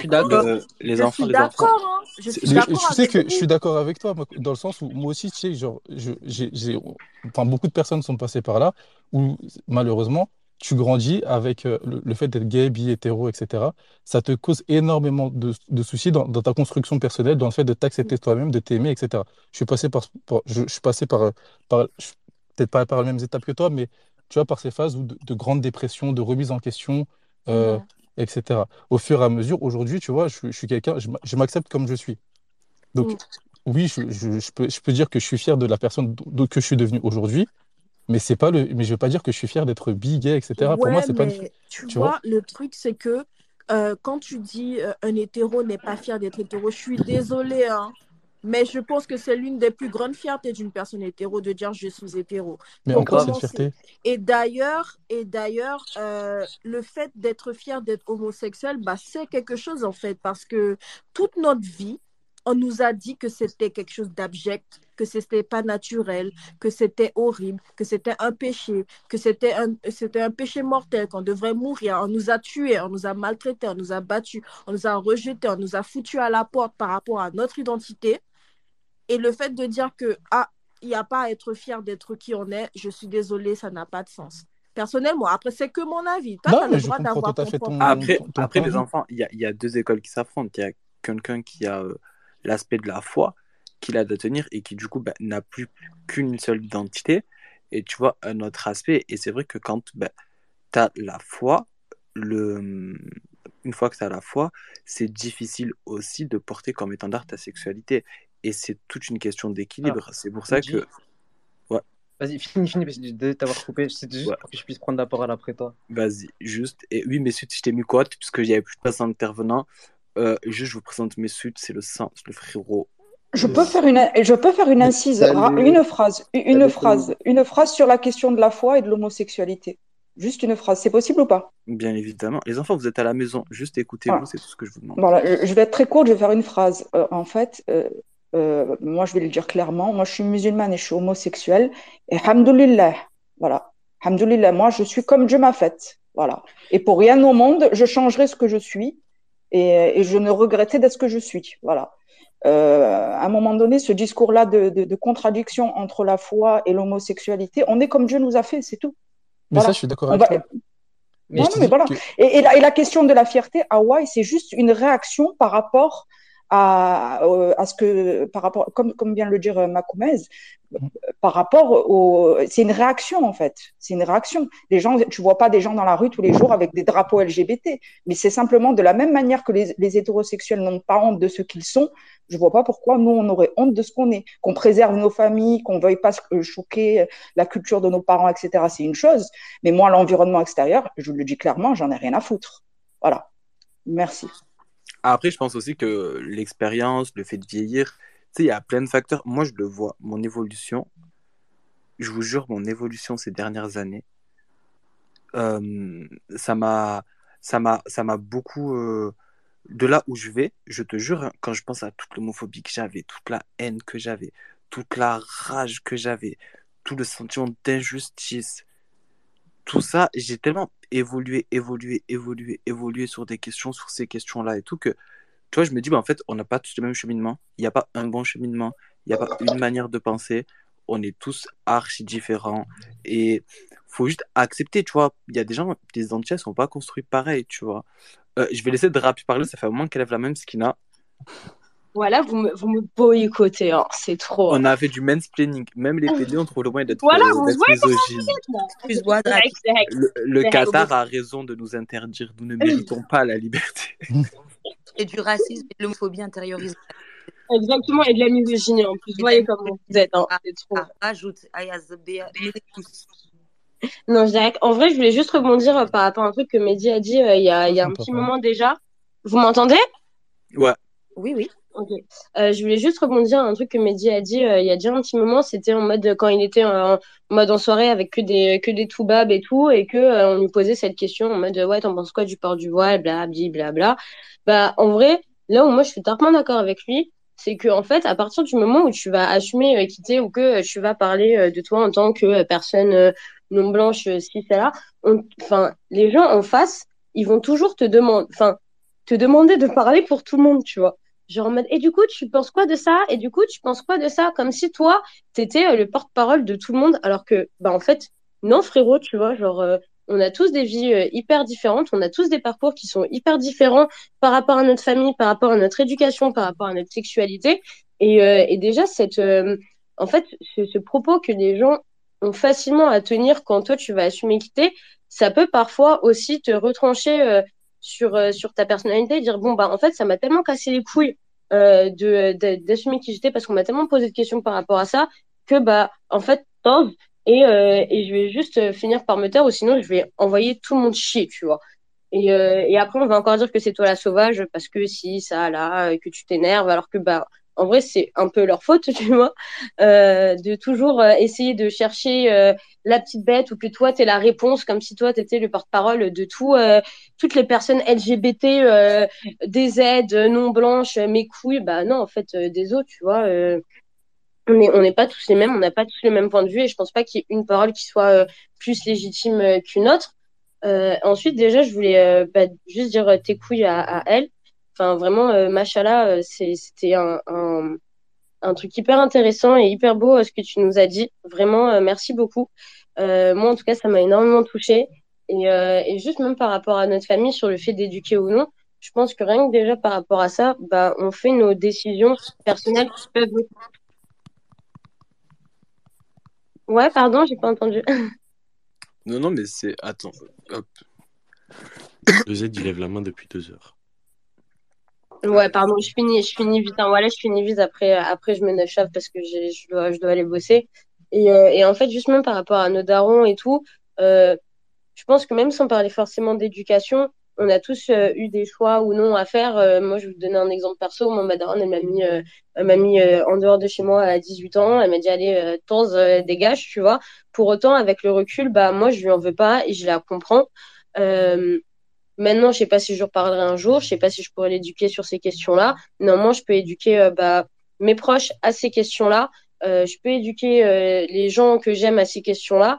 Et, euh, et c'est en fait ça le plus important. Et ça veut pas pour autant dire que nos parents, ils nous aiment pas. Euh, je pense que c'est aussi un truc de nos parents n'ont pas su forcément nous aimer à ce moment-là, où ils n'ont pas forcément eu la l'adresse de savoir nous parler parce que c'était des questions de société qui les dépassaient, en fait, tout simplement. Et, euh, et juste force à vous, force à nous. Et n'oubliez pas qu'on les baise, wesh. Voilà. Exactement. Il n'y a que l'amour et la fierté qui va triompher, wesh. Faut archi pas se laisser euh, ni silencier, nous, nous détester. Bon. Attends, il y a Z aussi qui, voulait, euh, qui avait levé la main depuis longtemps. désolé. Moi, je voulais revenir sur les propos d'Hawaï qui, qui, à mon sens, euh, ont, euh, en gros, je pense vraiment qu'Hawaï a pas fini son cheminement personnel pour dire ça. Parce qu'il dit qu'on peut pas être fier de quelque chose qu'on nous a imposé. Mais je veux dire, euh, moi, je suis né maghrébin. On me l'a pas imposé. Et pourtant, je suis fier d'être algérien. Je suis fier d'être marocain. je suis désolée que je te coupe. Je pense que c'est même pas une question de fierté. Genre, euh, c'est juste une question de t'es pas obligé toujours de te revendiquer de tel ou tel euh, genre ou de tel ou tel bord. oui, totalement. Tu vois Je pense que c'est plus ça. Ouais, en mode, c'est pas une question de ne pas être fier de qui tu es. C'est juste qu'il y a un moment où euh, oui, euh, je suis bisexuelle, oui, je suis ci, oui, je suis là. Néanmoins, euh, je ne suis pas obligée euh, de sortir mon drapeau euh, bisexuel, mon drapeau ouais, trans pour être fière de qui je suis. Mais en vrai, Rapi, c'est pas là où il mais, aller. Mais oui, j'avais pas fini mes part, propos. Part, moi, j'ai une question en vrai de vrai. Attends, ma à part les blancs. Laissez terminer Z et après tu, tu prends la parole. Désolé, désolé, non, je comprends que ça suit des réactions, mais je veux dire, hum, genre, euh, je vais parler de ma propre expérience. Genre, quand j'étais petit, j'étais pas non plus très fier d'être ce que j'étais. Mais euh, à force d'introspection, je me suis rendu compte que euh, qu'il fallait que je sois la meilleure version de moi-même pour pouvoir accepter qui j'étais. Et je, voulais revenir juste sur le point de Mehdi, la question de Chérine plutôt, pardon, qui parlait des mariages et tout, où je disais que, en gros, avec le temps, j'ai compris que genre, mon accomplissement se faisait pas par le biais de quelqu'un. Du coup, euh, ma vision de la vie n'était pas mariage enfant et au contraire, pourquoi pas adopter? Parce que j'estime que j'ai besoin de personne pour être euh, une bonne personne. Et, euh, et c'est pas ma sexualité qui va définir qui je suis. Et j'estime ne pas me salir en étant homosexuel plus qu'un hétéro. Donc je vois pas pourquoi j'aurais honte de ce que je suis. Mais du coup, ça, c'est pas ce que j'ai dit. Hein. J'ai pas dit qu'on devait en avoir honte. Parce qu'au final, tu vois, quand tu parles de d'avoir fini son cheminement ou quoi, euh, aujourd'hui, moi, tu vois, par exemple, contrairement à toi, je suis, déjà, je suis déjà sorti d'un milieu gay, tu vois. J'ai j'ai déjà, j'ai j'ai aucun souci à sortir de, de, de- enfin, j'y vais pas, j'y vais pas trop parce que forcément, parce que j'aime pas trop euh, l'ambiance, mais c'est pas parce que c'est gay, tu vois. C'est c'est- ces boîtes-là que j'aime pas forcément, tu vois. Je suis déjà sorti d'un milieu gay, j'ai des amis, j'ai eu des amis, euh, des amis gays, etc. Tu vois, contrairement à certaines personnes qui ne veulent pas du tout avoir d'amis gays en étant Moi, gay eux-mêmes, tu vois. Bon, aujourd'hui, je m'accepte, éno- je m'accepte vraiment comme je suis, tu vois. Je sais que demain, euh, je- demain, je ne chercherai pas à me marier avec une femme ou quoi. Tu vois, j'ai- ce cheminement-là, je l'ai déjà passé. Mais pour moi, j'en suis- c'est c'est pas une fierté dans le sens où je vais pas l'e- je vais pas, je vais pas l'exhiber. De- Aujourd'hui, une fierté, je, suis je suis fier de, de la personne dont je- que je suis devenu aujourd'hui. Je vais dire, OK, je suis fier de, euh, d'avoir accompli telle ou telle chose. Aujourd'hui, de pouvoir, euh, euh, je sais pas comment dire, je- de pouvoir accepter, avoir a- accepter Oui, telle ou mais telle chose, d'avoir grandi sur tel et tel sujet. Mais être gay, ça me définit pas, c'est pas ce qui va me définir le plus, tu oui, vois. mais si tu ne Donc, c'est l'étais pas quelque pas, chose que je vais ex- exhiber. Si tu ne l'étais pas, tu n'aurais pas eu le même il y a une différence entre vois, fierté et, que, avoir honte. Tu vois, j'ai pas honte du tout d'être gay.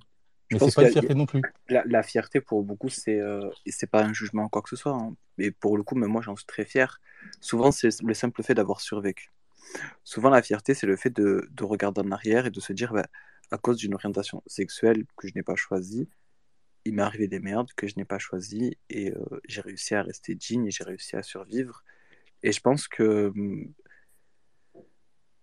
le mot fierté, il veut, veut dire et il représente plein de choses qui sont très différentes de manière individuelle, au même titre que euh, le, le- le rapport à la sexualité, tu vois, parce qu'on parle souvent de l'opposition entre ça à la fois. Je veux dire, moi, j'ai j'ai mis tellement de temps à trouver mon équilibre et mon cheminement, il évolue encore, tu vois, que maintenant, j'ai pas honte de dire que je suis très fier de, de, de la personne que je suis et de tout ce que j'ai traversé, tu vois.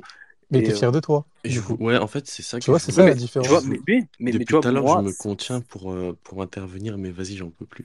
vas-y, vas-y, vas-y, En vas-y, fait, Coupeau, justement, je suis totalement d'accord avec euh, en fait un mix un peu des trois, c'est-à-dire Mehdi, Hawaii et le Z.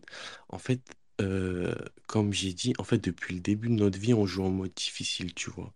En fait, c'est comme si depuis le début, on a des poids sur nous, tu vois. Et une fois que tu as accepté ça, c'est-à-dire qu'une fois que tu retires les poids, que tu es, bien dans ta tête, en fait, tu es invincible. Comme j'ai dit, depuis le début, on joue en mode difficile. Euh, on est chaud, tu vois, on est fort psychologiquement. Euh, je pense que les trucs qui vont nous arriver par la suite dans la vie, après j'exagère peut-être, mais c'est rien comparé à ce que ce qu'on fait depuis le début, tu vois. Depuis le début de notre vie, on manque, rien on sait tous que, que notre âge, déjà, je pense qu'on a une moyenne de 19-25 ans. Euh, de plus en plus, on commence à avoir cette question du mariage qui, qui, revient à chaque, euh, à chaque événement, familial. Et à chaque événement familial, on l'anticipe déjà, tu vois. On sait déjà comment mentir, on sait déjà l'attitude qu'on va avoir. On sait... En fait, on est chaud, tu vois, on est tous chauds, on est tous forts, tant psychologiquement que, que dans notre manière d'affronter les épreuves, tu vois. Donc Hawaï, comme il dit, je pense que, enfin, le Z aussi, je pense que j'ai compris ce qu'il disait quand Hawaï n'a pas fini son cheminement. En fait, entre guillemets, je pense que, que, que Hawaï, bon, il a dit qu'il est, qu'il était, euh, qu'il était, euh, f- qu'il acceptait en fait, qu'il a dit qu'il acceptait d'être gay. Mais je pense que Hawaï, quand il parle de fierté, je pense que c'est plus le côté euh, revendication, tu vois. Ouais, c'est Je ça. pense qu'Hawaï, en fait, il accepte d'être gay, il sait ce qu'il est, mais en fait, c'est plus le côté, il se sent pas obligé de le montrer, tu vois. mais personne ne suis. tout va bien au Moi, je suis. PT. Ben non, on mais tu vois, tu- quand tu dis c'est une fierté, c'est pas une fierté. Tu vois, moi, tu, vous si, pouvez être fier de qui vous êtes. Non, tu es fier de qui tu es, de qui tu es, de comment tu as évolué, etc. Oui, mais c'est pas. Mais tu vas pas. Mais Mais les non, gars, je t'ai pas dit là, de le renier. Il n'est il est pas question de débattre sur la façon dont vous arrivez à gérer votre identité dans votre quotidien compagnie. En fait, euh, moi déjà, ça me met extrêmement mal à l'aise parce que je pourrais pas dire. En fait, personne n'a tort et personne n'a raison. Non, non. Et si c'est un début de cheminement, et Vous êtes ben, des PD.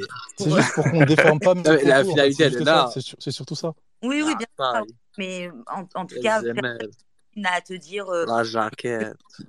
Que tu as des manques ou pas et que c'est normal ou pas euh, d'en être à ce point-là ou, que- ou que ce n'est pas normal de ne pas Ouais, ou de me dire que j'ai pas fini mon cheminement personnel alors que je me connais pas et qu'aujourd'hui, tu vois, suis, je suis complètement fier de ce que je suis, tu vois. Enfin, fier de c'est ce que, de la personne dont je suis devenu aujourd'hui. c'est pour ça que tu vois que la clé de tout, comme on le dit, on le répète, c'est faut arrêter de croire que il y a pas, il y a aucune manière, il n'y a pas de mode d'emploi, on est tous des gens, on va tous évoluer différemment. Moi, j'ai connu des gens qui se réveillent un bon matin et qui ont dit voilà, moi, je sais que je suis gay, gay, gay, eh ben je, je, je, je, je fais vœu de chasteté. Et franchement, c'est leur bonheur, c'est leur choix. Eh ben, je peux que l'accepter, je peux que les encourager. Pourtant, c'est quelque chose que je pourrais pas faire. C'est pas ma réalité, c'est pas ma conception de la vie. Ben, c'est pas pour autant, tu vois, enfin, c'est leur cheminement qui les a amenés là. Et force à eux, c'est leur clé du bonheur. Je vais pas, moi, maintenant, euh, dire toi tu peux, toi tu peux pas, toi tu es légitime, quand nous-mêmes on sait toutes les injonctions qui nous sont faites avec toutes les identités qu'on porte. Donc, euh, faut aussi accepter que même nous, au sein de notre micro-communauté, même là, on n'arrive à pas être d'accord. Tu vois ce que je veux dire? Et euh, c'est le truc même de la vie. Euh, voilà. on est tous différents. Donc, euh, on peut pas juger le cheminement de quelqu'un. Je dis pas que tu, je le juge bah, pas. Tu l'as dit. Et ça, en fait, c'est le truc qui m'a choqué parce que je, je suis passé par tellement d'étapes dans ma vie que tu peux pas aujourd'hui je peux pas te permettre de me dire que j'ai pas fini mon cheminement personnel alors que avant j'étais quelqu'un d'énormément refoulé. Aujourd'hui je m'accepte totalement comme je suis. Tu peux me dire qu'en gros il y a, y a, certains sujets sur lesquels tu n'es pas d'accord. Mais me dire que j'ai pas fini mon cheminement personnel à ce niveau là tu vois je sais je sais que c'est pas méchant mais ça, c'est quelque chose que je ne permettrais pas parce que ça me renvoie au fait que avant, bah, tu vois, j'étais, euh, je ne m'acceptais pas comme je suis, etc. Alors qu'aujourd'hui, je m'accepte totalement. Tu vois, je ne suis pas le genre de personne à vouloir dire que demain, je veux me marier avec une femme, etc. Ce n'est pas du tout quelque chose qui m'intéresse. Je ne me mens pas du tout à moi-même. Je sais très bien ce que j'aime aujourd'hui et ce que je n'aime pas. Je sais très bien vers quoi je vais m'orienter aujourd'hui, tu vois. Et je ne me mens pas, tu vois. Je ne vais pas me dire, euh, aller chercher à, mentir. Tu vois, aujourd'hui, euh, je m'éloigne des personnes avec qui bah, je ne serais pas vrai. Tu vois, je donc, je, je ne peux pas me dire que je que j'ai pas fini mon cheminement personnel sur ce sujet-là. Parce qu'aujourd'hui, moi, tu vois, je m'accepte totalement. Je ne suis pas out, mais je m'accepte moi-même et j'ai pas à le dire aux gens. Ça ne regarde pas les gens. je m'accepte totalement et je suis totalement en accord avec moi-même. Tu vois, je me sens très bien par rapport à mon, mon homosexualité avec moi-même, tu vois. Bah non, mais je, je, Et encore une fois, tu vois, ce qui compte, c'est trouver sa paix. Et encore une fois, je le dis, on est tous construits de manière tellement différente qu'il n'y aura jamais de, de clé et qu'il n'y aura jamais de, de solution parfaite. Et c'est pareil, hein, c'est comme tout, tu vois, c'est comme quand euh, euh, certains ont la prétention de venir nous éduquer, c'est comme quand on nous dit vous devez vous outer, vous devez ci, vous, vous devez mi, et on est des entités tellement différentes, on est tellement différents. Alors oui, on se rejoint sur une seule chose, la violence, le mensonge, un peu de déception, mais ça s'arrête là, tu vois, c'est nos mécanismes de survie un peu qui, euh, qui nous rassemblent, mais sinon on est tellement différents. Et, euh, Je vais prendre le relais rapidement parce que je reçois beaucoup de messages. Euh, moi, je fais des attaques ad nominem, je vous le dis, je m'en bats les couilles. Andy, ça fait 50 messages que tu envoies pour dire que les personnes qui sont là et qui parlent de leur réalité disent des bêtises et que tu sembles avoir la solution. Alors, tu sais ce que tu fais? Arrête de tweeter parce que je m'en bats les couilles, t'écris beaucoup et je lis pas. Monte, viens leur parler de ton vécu dans ton petit village toi qui ne sembles pas concerné, et viens leur dire que ce qu'ils racontent, ce sont des bêtises et que tu as la solution et que tu vas venir éduquer nos darons. Non, mais attends, Chérine, Chérine j'étais le gros porc, et je m'en bats les couilles, il pourra dire que t'es le gros lard. Euh, ce tas de merde, ce gros. J'ai des amis gros, hein. Camélia, pas vrai que t'es mon ami. Mais wesh, la balle perdue. Mais t'as dit oui, c'est vrai. Voilà, représente les gens des chars. Voilà, non, je rigole. Moi aussi, j'ai un IMC euh, chargé. Non, non, mais c'est important. De... Mais nique ta mère au bout d'un moment. Elle, sur le bon Dieu, jusque-là, tu viens manger le cul des gens. Ouais, mais c'est important de dire aux gens qui viennent là et qui, d'abord, leur réalité et leur vécu, c'est pas sujet à débat.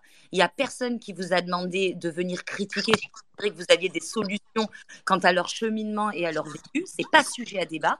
Et ensuite, quand on n'est pas concerné et qu'on n'est ni LGBT ni issu du quartier, eh ben en fait, on se sait, tu vois. Même moi, je suis coop, je ferme mon micro, je les laisse. Je ne sais pas. Pas la prétention d'aller leur dire tu as raison, tu as tort, tu devrais, tu devrais pas, je vais t'éduquer et tu, je vais te montrer. Et si tu penses avoir les épaules faire ça, regarde, moi je ferme mon micro, viens, il y a Macoumez, Parlons Lesbe, il y a Chopper et tout, viens leur dire que ce qu'ils racontent c'est de la merde et que toi tu vas leur, tu vas leur solutionner toutes leurs problématiques. Ça va durer deux minutes, tu vas te faire insulter tes morts et comme ça tu vas apprendre à te taire. Sois pas timide, chouchou, viens parler. Viens mon cœur, on va parler, on va discuter. Hein et je peux rebondir juste sur les propos de couteau, après j'arrête qui avait dit que c'était dur pour lui de parler à sa mère de mariage ou quoi. Moi, j'ai aucune honte à dire à ma mère que j'ai pas envie de me marier, que pour moi, c'est pas la finalité de ma vie. Mm, Donc, euh, je pense que si tu lui dis. Alors, moi, je mets ma main à couper, je te le dis honnêtement. Hein. Euh, je mets ma main à couper, ma mère, elle, est déjà au courant. J'ai aucune manière, aucune quoi que ce soit, je suis incramable, tu vois. Mais moi, je sais que de ma manière de, de, dégager le mariage de ma, de ma vie, parce que moi, je suis quand on parle de, de mariage, je suis plus en mode, ouais, je suis sur l'école, j'ai pas besoin, ça coûte cher, tu vois, bref, des délires et des choses comme ça. Ce qui est vrai, hein, c'est une part aussi de, de, vérité, mais c'est surtout par rapport au, euh, au, au daron et tout, tu vois. Moi, par exemple, il y a une semaine, je me suis embrouillé avec mon daron. Pourquoi? Parce qu'il disait, euh, il disait, ouais, va te marier. Il disait à ton âge, j'en ai marié. Moi, franchement, je vais pas dire que ça m'a vexé, parce que c'est, moi, je suis, je me vexe rarement, mais si, ça m'a vexé, tu vois. Il a dit, ouais, va te marier. tu vois. Et moi, je suis sûr que ma mère, elle m'a cramé parce qu'on connaît les darons. Euh, elles ont un sixième sens, tu vois. Et même qu'elles n'osent pas le dire, tu vois. Ouais, je pense Et, euh, mais moi, ça n'a rien à voir. Moi, je peux dire, je peux pas me marier et tout, mais quand on, tout ton environnement euh, se marie, tu vois. Moi, par exemple, j'ai cinq frères, tu vois. Quand tout le monde se marie et que toi, tu te maries pas, on sait très bien pourquoi, tu vois. On sait très bien que nos oncles, comme qu'ils ont 30 ans, 35 ans, 40 ans, on sait très bien pourquoi ils se marient. Faut pas, faut, ça nous crève les yeux au bout d'un moment. Les gens, ils savent, ils sont informés, tu vois. Donc euh, moi, je, je, peux, je peux dire que, en fait, je peux dire, ouais, j'ai pas envie de me marier, mais on sait très bien pourquoi, tu vois, si je le dis. Ouais, je vois. Mais euh, après, je comprends parce que moi, la première fois que je dis à ma mère que je voyais pas ma vie avec un mariage, elle m'a appelé Jésus. Donc. Euh...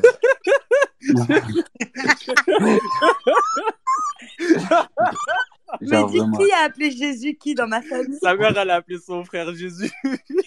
Mon frère, il a donné un prénom euh, de blanc à, à, ma nièce. Et ma mère, elle lui a dit Sarah, et elle a appelé la petite Jésus pendant au moins un, pendant un an. La petite, elle la prenait dans le coffin, et elle lui dit elle parce que pour elle, il s'était trop blanchi et qu'il avait oublié d'où il venait et tout. Ça fait que Meskin, il était à deux doigts de vouloir changer l'état civil et tout. Elle l'a niqué. Mais oui, parce que pour nos parents, genre, dès qu'on a une idée un peu woke, on est forcément un blanc, genre, euh, directement. Mais en dehors de ça, j'ai. C'est même pas ça, ils vont dire t'es es influencé, ils vont dire. Non, pas du tout. Genre vraiment, elle m'a appelé Jésus. Parce qu'elle pense vraiment que, genre, pour moi, euh, genre, je regarde trop la télé, je sais pas quoi.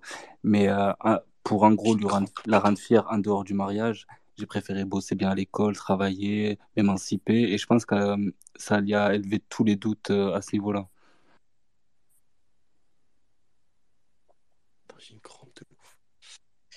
Bonsoir. Ah, j'allais dire bonsoir, Harry. Bonsoir. Est-ce que tout le monde va bien?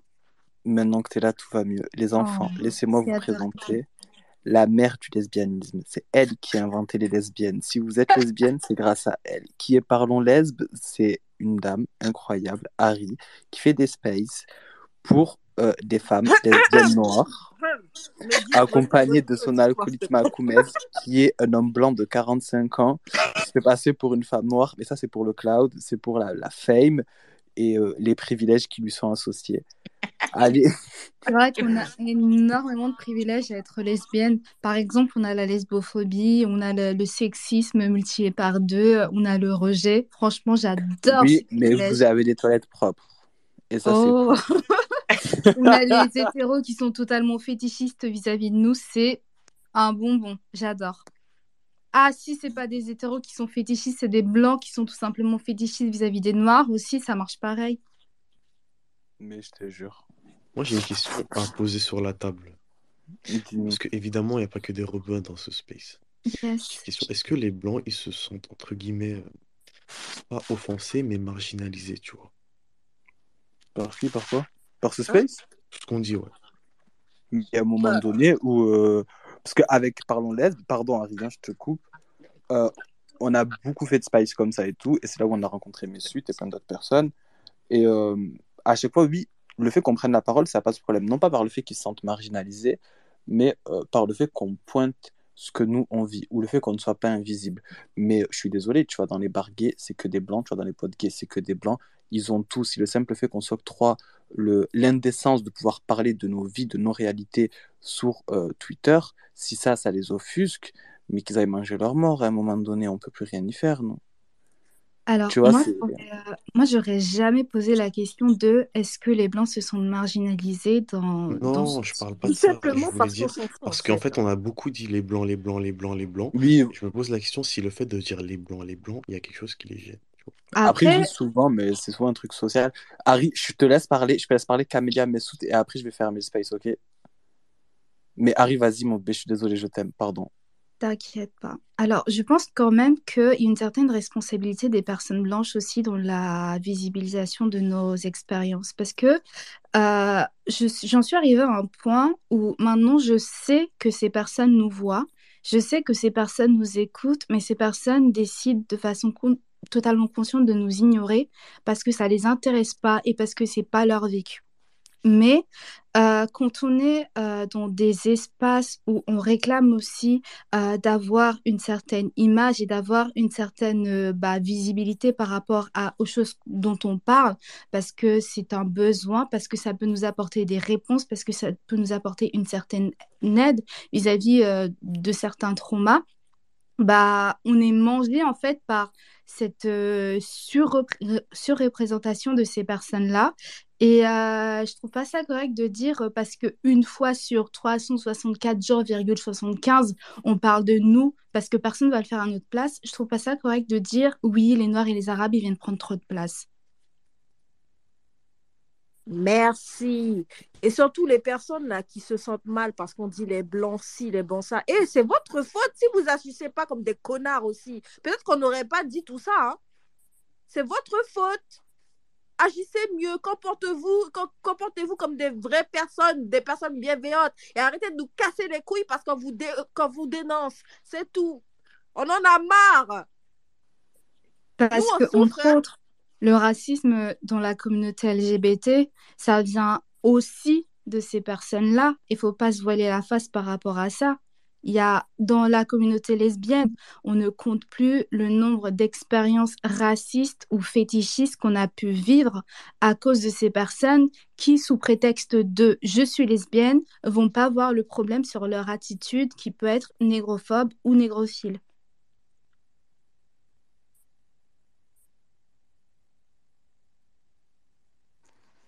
Ah, exactement, pardon. Et euh, avec, euh, justement, parlons lesbe, il y a eu beaucoup, beaucoup de témoignages. Et un petit peu comme nous, ce soir, on s'est rendu compte qu'on avait plein d'histoires similaires. On a beaucoup ri, on a beaucoup pleuré, mais on s'est rendu compte de la violence, de la violence, euh, des schémas de, racisme, d'oppression, de fétichisation qu'il y avait sur nos corps. Et c'est quelque chose que on se doit aussi de poser les mots pour plus que ça pour plus que ça pour plus que ça ça, ça continue parce que c'est beaucoup trop présent. C'est euh, souvent on tendance à croire que c'est ordinaire que c'est banalisé que c'est nous un peu qui avons cherché et tout mais on est loin du compte je vous l'assure. Moi j'ai juste une question pour parlons lesbe. Euh, euh, bon, tu as, fait de nombreux spaces euh, à, ce sujet et tout, et, meuf, euh, t'es carré. Donc, du coup, je vais te poser la même question que j'ai posée un petit peu à tout le monde tout à l'heure, puisqu'on a regroupé toutes les questions. attendez, je suis désolée, je suis obligée de faire une aparté. Waharan, je t'aime. Voilà, c'est bon. Kaoudé maintenant. elle me harcèle, frère. Les Arabes, ils harcèlent. Qu'est-ce que. Tu vois, il y, y, a beaucoup eu la critique dernièrement sur les réseaux quant au fait de dire qu'il y a beaucoup d'homophobie chez les Arabes et les Noirs, ok, constat est fait et posé, et qu'il y avait un immobilisme euh, ben, des personnes racisées, des Arabes et des Noirs, et ou des personnes concernées. Et avec le truc du on va les éduquer, euh, patati patata. Comment tu te positionnes, toi, vis-à-vis de tout ça? Alors, euh, personnellement, on, voudrait être dans la démarche du je ne veux pas faire euh, de, militantisme parce que on aimerait avoir euh, cette vision des lesbiennes qui ne sont pas toujours dans le combat et qui ne sont pas toujours dans la souffrance parce qu'on estime que parfois on a juste besoin d'être vu comme des personnes euh, qui vivent aussi de façon totalement normale, qui essaient comme tout le monde d'avoir une situation, d'être heureuse avec ou sans partenaire.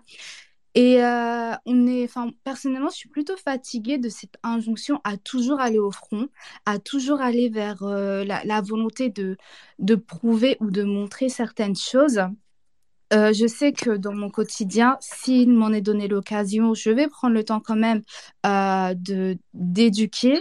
Mais c'est vrai que à la longue, c'est quelque chose qui fatigue parce que pourquoi en fait? Pourquoi c'est toujours à nous de devoir éduquer toutes les personnes stupides qu'on croit sur notre chemin? À un moment, je pense que euh, on, vit des choses, on vit des choses dures, c'est un fait. Et si déjà on arrive à se sortir de ça, si déjà nous-mêmes on arrive à comprendre les mécanismes et avoir un entourage plutôt sain, c'est pas toujours nécessaire d'aller au front pour tout le monde parce que d'abord faut trouver sa propre paix. C'est quelque chose que Mehdi dit souvent Mehdi dit souvent, trouve sa propre paix. Si, si après tu as la force euh, de, de, faire le combat à toutes les instances qui vont venir t'attaquer, c'est bien pour toi, mais euh, je vais soutenir toutes les démarches des personnes qui, qui, qui, vont militer, qui vont faire de la politique, tout ça. Si ça me parle, si ça me représente, je vais totalement soutenir. Mais je pense que tout le monde n'a pas l'énergie de faire cette démarche-là et c'est aussi important de respecter ce côté-là. Ouais, et d'ailleurs, euh, j'en profite pour faire un lien avec euh, ce qu'on avait dit tout à l'heure. Euh, oui, désolé, je, je, prends la parole d'un coup. par rapport au fait que les Blancs, ils se sentent marginalisés, tout ça, mais en fait, la vérité, c'est que la, plus, la grande majorité des Blancs, parce que bon, je vais pas faire de généralité, ils sont carrément déconnectés de la réalité et de nos réalités surtout, parce que bon, je vais prendre un exemple. Carrément, la dernière fois, j'avais vu une personne qui s'amusait sur TikTok à faire un faux compte pour aller voir si les hommes de sa ville ils étaient refoulés ou pas. Et moi, j'en avais parlé en disant que c'était vraiment inadmissible, que voilà, les gens qui sont refoulés, c'est bien pour des raisons, euh, je sais pas, religieuses, euh, euh, parfois même, voilà, certaines cultures homophobes qui font que tu n'as pas envie de forcément de, de dire quitter publiquement. Et dans les commentaires, tu as des blancs qui sont permis de dire oui, mais en fait, franchement, vos histoires de être refoulés, c'est bon, on s'en fout, vivez votre vie. non, non, de manière vraiment une, vision des choses très, très blanche. Et euh, c'est pour ça que franchement, euh, je, je, vois vraiment ce que tu dis. Ils sont carrément déconnectés de la réalité. Et euh, si on avait que ça à faire de, tous les éduquer un par un, on, on, aurait que ça à faire. Enfin, on aurait vraiment pas de temps pour nous finalement et de nous construire nous-mêmes. Donc, alors franchement, c'est pour ça que moi, avant, j'avais vraiment la patience d'essayer d'éduquer les gens, mais au bout d'un moment, euh, j'ai pas que ça à faire. Et de toute façon, ils sont tellement butés sur leur propre vision des choses que, enfin, vous savez, avec leur white saviorisme, euh, au bout d'un moment, euh, bah, on n'a on a plus le temps et on est fatigué. Bref, c'était sur ce truc-là que je voulais aussi vous dire, avant même de vous dire bonjour, que je vais devoir partir parce que je peux pas rester pour plus longtemps et que j'ai écouté depuis tout à l'heure euh, tous vos témoignages et je vous trouve vraiment tous très très courageux ici, surtout sur Twitter, on s'en prend plein la gueule tous les jours. Euh, voilà, je vais pas rentrer dans les détails, on se sait, on se sait tous, euh, ce qu'on reçoit en DM et tout, on n'a même pas besoin de, nous le dire.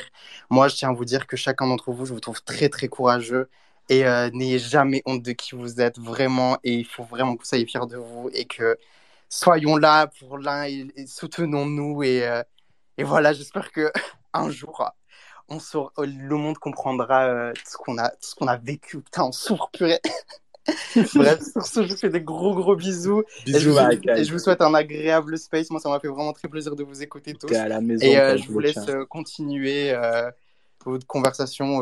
D'ailleurs, j'aurais vraiment voulu rester plus longtemps, mais vraiment, je peux pas, j'ai trop le seum. Bref, je vous fais de gros gros bisous à tous et je vous souhaite une agréable soirée. Ah, je vais fermer de toute façon et je vous réinviterai. Je, je, je relancerai. Camilla, je te laisse la parole. Hein. je pense qu'on va refaire des spaces comme ça et tout. Il y a trop de gens incroyables, encore une fois. Euh, bon, là, il y a un peu le truc où on est quand même exposé et tout. On verra ce qu'il en est, si ça vous fait pas. Vous savez, comme d'hab, euh, la plupart des gens qui sont là, ben, on se parle quasiment tous les jours que Dieu fait. C'est un vrai châtiment. C'est ça le vrai supplice de ma vie. Euh... non, mais. tu vas pas mourir ici. Il n'y a que des Noirs et des Arabes. On va tous être accusés. Qawoud. Wallah que tu vas pas mourir ici, t'attends que ça ferme. Il est malade, lui. Djibo, qu'est-ce que un petit peu le pauvre? C'est un malade. Ils vont le dire. tu sais pourquoi Parce que j'étais en train de manger et j'ai traité tas de gros porc. Et eh bien, résultat, regarde, je m'étouffe avec une lentille. Waouh. Camille. Ouais, bonsoir tout le monde. Euh, du coup, déjà, je voulais, euh, je voulais euh, faire des bisous et dire merci à toutes les personnes qui sont montés et qui ont partagé euh, genre euh, leurs histoires et tout. Franchement, le space était trop cool. Merci Mehdi, merci Chérine, merci à tout le monde. Et sinon, moi, je, voulais juste arriver en petit mot de la fin euh, pour, pour dire en fait aux personnes que certaines personnes en fait qu'on a beaucoup vues sur Twitter notamment venir parler le plus à votre place comme si bah, ils avaient une mission civilisatrice à accomplir et euh, qui viennent ben, parfois, comme moi, euh, de familles qui sont certes euh, maghrébines musulmanes, mais qui sont des familles aisées, ou en tout cas pas qui ont vécu en, quartier et en cité. Et bien qu'en fait, il faut se checker un petit peu, il faut savoir quand c'est le moment de, de l'ouvrir et il faut savoir quand c'est le moment de la fermer. Et que en fait, c'est pas parce que on est LGBT et, et racisé et ou musulman qu'on est au même niveau. On l'est pas, clairement pas.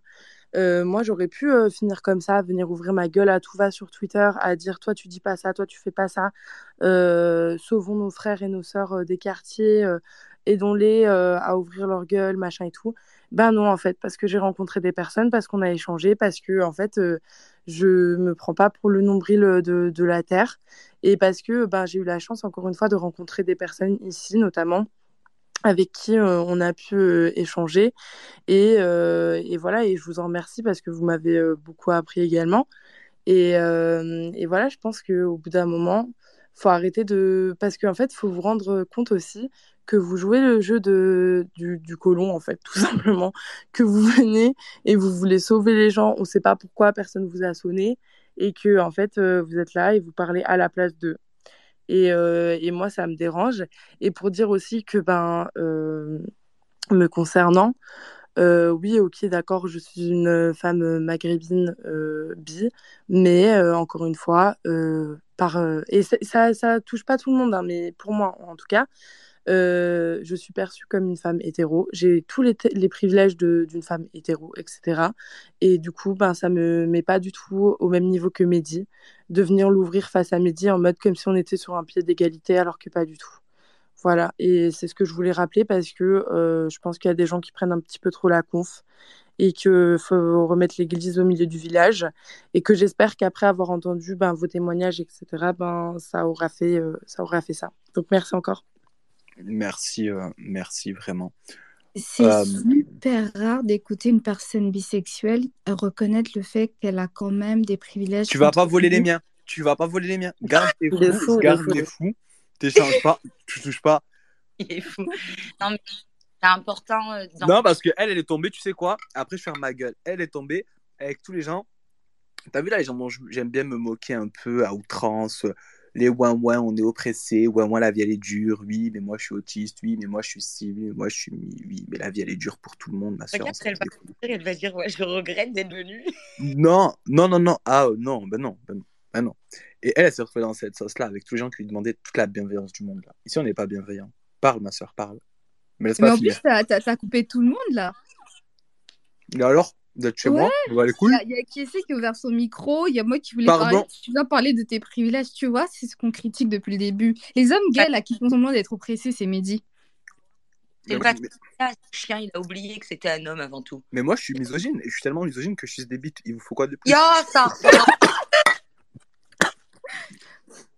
Alors, mais euh, par contre, euh, Harry, euh, juste pardon, pardon, pardon, juste te répondre deux secondes. C'est moi ce que je disais en tout cas, ça me concerne moi parce que j'ai plus relationné avec des hommes, etc. Mais il y a mmh. des personnes bi, femmes qui ont relationné qu'avec des femmes et du coup, ben voilà. Donc c'est, ça dépend de comment tu as relationné avec les gens et tout. Mais me concernant en tout cas dans mon cas de figure, c'est le cas. Oui, non, non, non, mais ça, je l'entends parfaitement. Et c'était justement, en fait, c'est euh, cette critique qu'on a facilement euh, vis-à-vis de nous les lesbiennes quand on pointe ce, ce, fait-là, qu'il y a certaines personnes bisexuelles qui ont effectivement vécu majoritairement leur relation avec des hommes, mais qui ne veulent pas reconnaître que la plupart de leur schéma est perçu comme hétérosexuel sans forcément nier la bisexualité. Euh, c'est très problématique a priori de notre part de vouloir mettre ça en évidence. Mais du coup, j'apprécie que tu puisses en parler toi-même parce qu'au final, euh, ça répond à beaucoup de choses. Et du coup, petit mot de la fin de ma part. Euh, je tiens à vous, à présenter notre compte euh, parce que je pense que c'est un compte qui, répond quand même à, à la demande de, de, beaucoup de personnes. On tient à représenter les personnes noires et euh, racisée de la communauté lesbienne et bisexuelle parce que euh, pour moi, on a besoin d'espaces intercommunautaires où on peut parler de nos expériences, de nos vécus, euh, de notre point de vue qui est assez éloigné des, de, de, de l'imaginaire que peuvent avoir des personnes blanches déjà et des personnes hétérosexuelles. récemment, il y a eu cette montée du compte MeToo lesbien que beaucoup de personnes ont questionné. Euh, on a questionné la pertinence, on a questionné l'identité des personnes derrière ce compte et la récupération euh, de nos combats et de nos vécus par ce compte et par d'autres et par les hommes. Et euh, on aimerait prochainement dans un space pouvoir en parler ensemble avec vous, avec les lesbiennes et bisexuelles concernées, parce que on se pose la question de la pertinence au final et des résultats de, toutes ces choses qui sont dites. Ça va où, ça aide qui? Et ça répond à quoi? J'ai vu qu'il y avait beaucoup de personnes qui critiquaient le fait que, par exemple, les outils donnés, c'est des outils, c'est des biais qui sont totalement hétéros, c'est-à-dire tu es une femme qui vit des violences lesbiennes, tu, on répond à ça par des choses qu'on donne à des femmes hétéros et c'est pas pertinent. Donc pour tous ces sujets qui nous concernent et pas seulement euh, des sujets aussi durs, parce que tout à l'heure j'ai dit on aimerait être vu aussi comme tout simplement des personnes qui vivent pour tout ça, on a créé ce compte euh, qui nous appartient et qui appartient à toutes les personnes qui ont besoin euh, d'autre chose que de voir la souffrance des lesbiennes. N'hésitez pas à nous suivre, n'hésitez pas à nous parler. On a mis en place un Curioscat pour des questions anonymes bah, sur le fait d'être lesbienne, sur le fait d'aimer d'autres femmes. N'hésitez pas à nous envoyer des messages, on est là pour ça. Donc je suis là avec Makoumez, coucou Makoumez, avec Naël, euh, qui est une personne non-binaire, et euh, récemment avec Scott. N'hésitez pas à venir nous parler. Merci euh, Harry. Euh, abonnez-vous à son compte directement. Vous pouvez leur envoyer des DM ou des DM à, à Makoumez et elles vous répondront directement. Euh, elles dévoileront jamais votre identité si vous ne souhaitez pas être outé. Et à titre personnel, j'ai appris beaucoup, beaucoup dans leur space, euh, même si je ne suis pas lesbienne. C'est important de s'informer pour savoir. Pour l'instant, Chérine, tu n'as pas connu la bonne femme.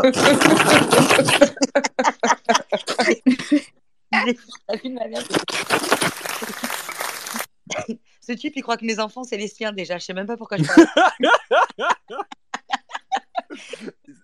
Là, euh, on en parlera de ça. Ouais, mais en tout cas, merci à tous pour la confiance que vous avez accordée euh, au space que Média a voulu créer et pour vos parents. très viva l'Algérie. Voilà, y a... Et libérer la Palestine. Voilà, voilà allez stream shy. Euh, ta va niquer ta mère. Euh, nique les colonisateurs. Euh, euh, euh, changer d'heure. Changer d'heure, voilà, voilà, tu vois, tu vois, ça c'est un homme sensé. Il va niquer ta mère. Le, le, le, le... ouais, non. Enfin bon, j'espère que pour tous ceux qui se questionnaient sur euh, les précédentes polémiques et ci et ça, et qui avaient euh, euh, l'impertinence de considérer qu'ils étaient en mesure de pouvoir régler toutes ces problématiques-là d'un coup de baguette magique, moi, je le redis, je les invite à faire le déplacement. Tous autant qu'on est là, on va s'asseoir, on va vous regarder faire dans nos quartiers et dans nos banlieues. On va écouter très sagement comment est-ce que vous allez parler à nos familles, à nos darons et à nos oncles. Et puis, quand au bout de cinq minutes, vous allez vous prendre un revers de main, euh, ben, vous allez comprendre qu'il y a vos théories, les livres, ce que vous supposez et la réalité de ces que c'est ni noir ni blanc et surtout qu'ils ne sont pas prêts à abandonner euh, ni leur culture, ni leur identité, ni leur famille pour leur orientation sexuelle, qu'ils ne veulent laisser ni l'un ni l'autre et qu'ils apprennent, au, quotidien avec toutes les violences que, que ça peut imposer dans nos quartiers. Parce que oui, on sait qu'il y a de l'homophobie dans nos quartiers, on sait que nos familles sont euh, très souvent problématiques, mais pour autant, et vous l'avez entendu de tous les témoignages là, aucun d'entre eux n'est capable et, quand ça arrive, on le respecte aussi tout autant. Mais de dire, je vais tourner le dos à toute ma famille pour vivre ma sexualité parce que ça se fait aussi dans la douleur. Mehdi parle de deuil, c'est pour vous dire à quel point c'est violent pour, euh, pour, beaucoup de, pour beaucoup de personnes LGBT que de devoir faire un choix. C'est un deuil et c'est violent, c'est difficile et aucun d'entre vous ne peut être en mesure aujourd'hui de dire j'ai la solution, je sais, ou alors si tu ne fais pas les choses comme je les suppose correctes, alors tu as un trouble de l'identité. Et les gars, asseyez-vous, restez bien à vos places. Moi, je vous le redis, vous n'allez éduquer aucun de nos parents, et j'inclus mes parents là-dedans, parce que j'ai une famille qui est aussi très loin d'être parfaite, mais pour autant, je les aime, et on fait ce qu'on peut pour, les, pour travailler ça au corps à corps, au quotidien, avec le temps. On, moi, je fais ce que je peux à titre personnel pour en apprendre davantage et transmettre autre chose à mes enfants, et pour qu'il n'y ait pas le même cycle. Mais pour autant, la transmission que je donne à mes enfants, eh ben, je ne vais pas les l'imposer dans le quotidien. Tu as des homophobes, tu as des biais transphobes, parce que ça ne servirait à rien, sauf à créer davantage de violence. Et, là où j'essaie d'être une alliée, c'est de me dire que quand euh, j'aurai de mes frères ou de mes sœurs euh, euh, lesbiennes, homosexuelles ou transgenres, eh ben, je devrais être leur allié, les préserver des personnes dans ma famille qui pourraient leur être violentes, faire en sorte que leur quotidien il soit moins violent et moins difficile. Mais, et ces personnes-là, je le sais très bien pour l'avoir vécu avec Mehdi, qui est très très proche de ma famille aussi, qu'elles n'auront jamais l'injonction de me dire corrige ton père, éduque tes parents. Parce que c'est pas comme ça que ça se passe dans nos banlieues. Et frappe ton père, ah, et ça va te moi le. Ah. Voilà. Camélia, je t'aime.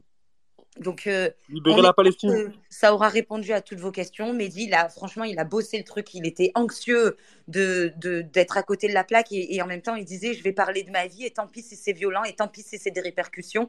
Et, et franchement, dites-vous que ça lui coûte parce que il l'a eu déjà fait et il s'est pris des vagues d'insultes d'un côté et des autres et tout mais mec solide. Franchement, vous allez rien faire. Il y a personne qui va le faire trébucher. Mec trop solide. Et, encore une fois, il n'est pas question ici de venir juger sa vie. Il y a personne qui a suggéré que les réalités auxquelles vous avez été exposés aujourd'hui, elles étaient sujettes à débat. C'est pas un débat. C'est clairement pas un débat. Maintenant, encore une fois, si vous avez les solutions, on vous attend en bas des blocs. Montrez-nous et venez parler à mon daron. On va se taper un gros délire, les gars. Voilà. Sachez, euh, sachez qu'on n'est pas harcelable parce qu'on va vous harceler en retour, on est fou. C'est important. C'est ça qu'ils comprennent pas parce que tu vois. Attends, parce que ah, là, je vais clôturer. Je termine juste dans un élan narcissique. Le fait de m'exprimer devant 240 personnes, ça me fait du bien. Euh, voilà, je m'appelle Rémi. Non, je rigole. Vous jouez avec les couilles des gens. Vous jouez avec les couilles des gens. Mais sachez une chose c'est qu'il y a des gens qui sont plus fous que vous. Et ces gens-là, quand ils vont vous niquer vos mères les putes, il faudra pas dire ouais, ouais, ouais, ouais, ouais, ouais, ouais. Parce que moi, je rigole, je rigole, je rigole. Mais je vois que vous jouez avec des trucs. Vous jouez avec les gens que j'aime. Vous jouez avec des gens que j'aime sincèrement. Et sur le bon Dieu, quand vous allez à la manif antiracistes, ou dans vos si ou dans vos mi, que moi je vais vous trouver et que moi je vous enculer bien sauvagement, bien ghetto, il ne faudra pas pleurer. Et je parle de moi, je parle pas des gens, je fais pas de la spéculation. Je vais vous niquer vos mères si vous continuez. Et là, je parle de moi, à vous. Voilà. Et bien évidemment, l'amour triomphera toujours. Alléluia, vive tout le monde. Les frères, merci pour ce que vous avez partagé. Les sœurs, pareil, tout le monde. Merci, Mehdi, merci. beaucoup. Merci Chérine, merci tout le monde. Phoenix, merci mon sang. Parce que Phoenix, tout le temps, elle est là, elle gère, elle me chauffe. Merci. Parce que sur le bon Dieu, ça a fait du bien d'avoir des personnes qui sont plus âgées, qui sont là, qui nous appuient. Mais là, sur le bon Dieu, je dois aller fumer. Je vais aller. Mehdi, on t'aime. Je vous aime. merci pour l'amour. Je vous aime tous. T'as le gros lard, t'as le gros lard, t'as le gros lard, t'as le gros lard. Libérez la Palestine. Allahu Akbar. Allahu Akbar. TS, Kraudouga. Allez, c'est bon. Samira ma vie, Samira ma vie, Samira mon trésor. Ferme le space. Ferme le space. Coupe, coupe, coupe le space. Vous sentez la douille. Coupe, coupe. Coupe, je coupe. C'est son kick de je sais pas quoi, les trop qu'on le voit. Vous m'êtes donné ensemble, Mehdi. Christa, sur toi.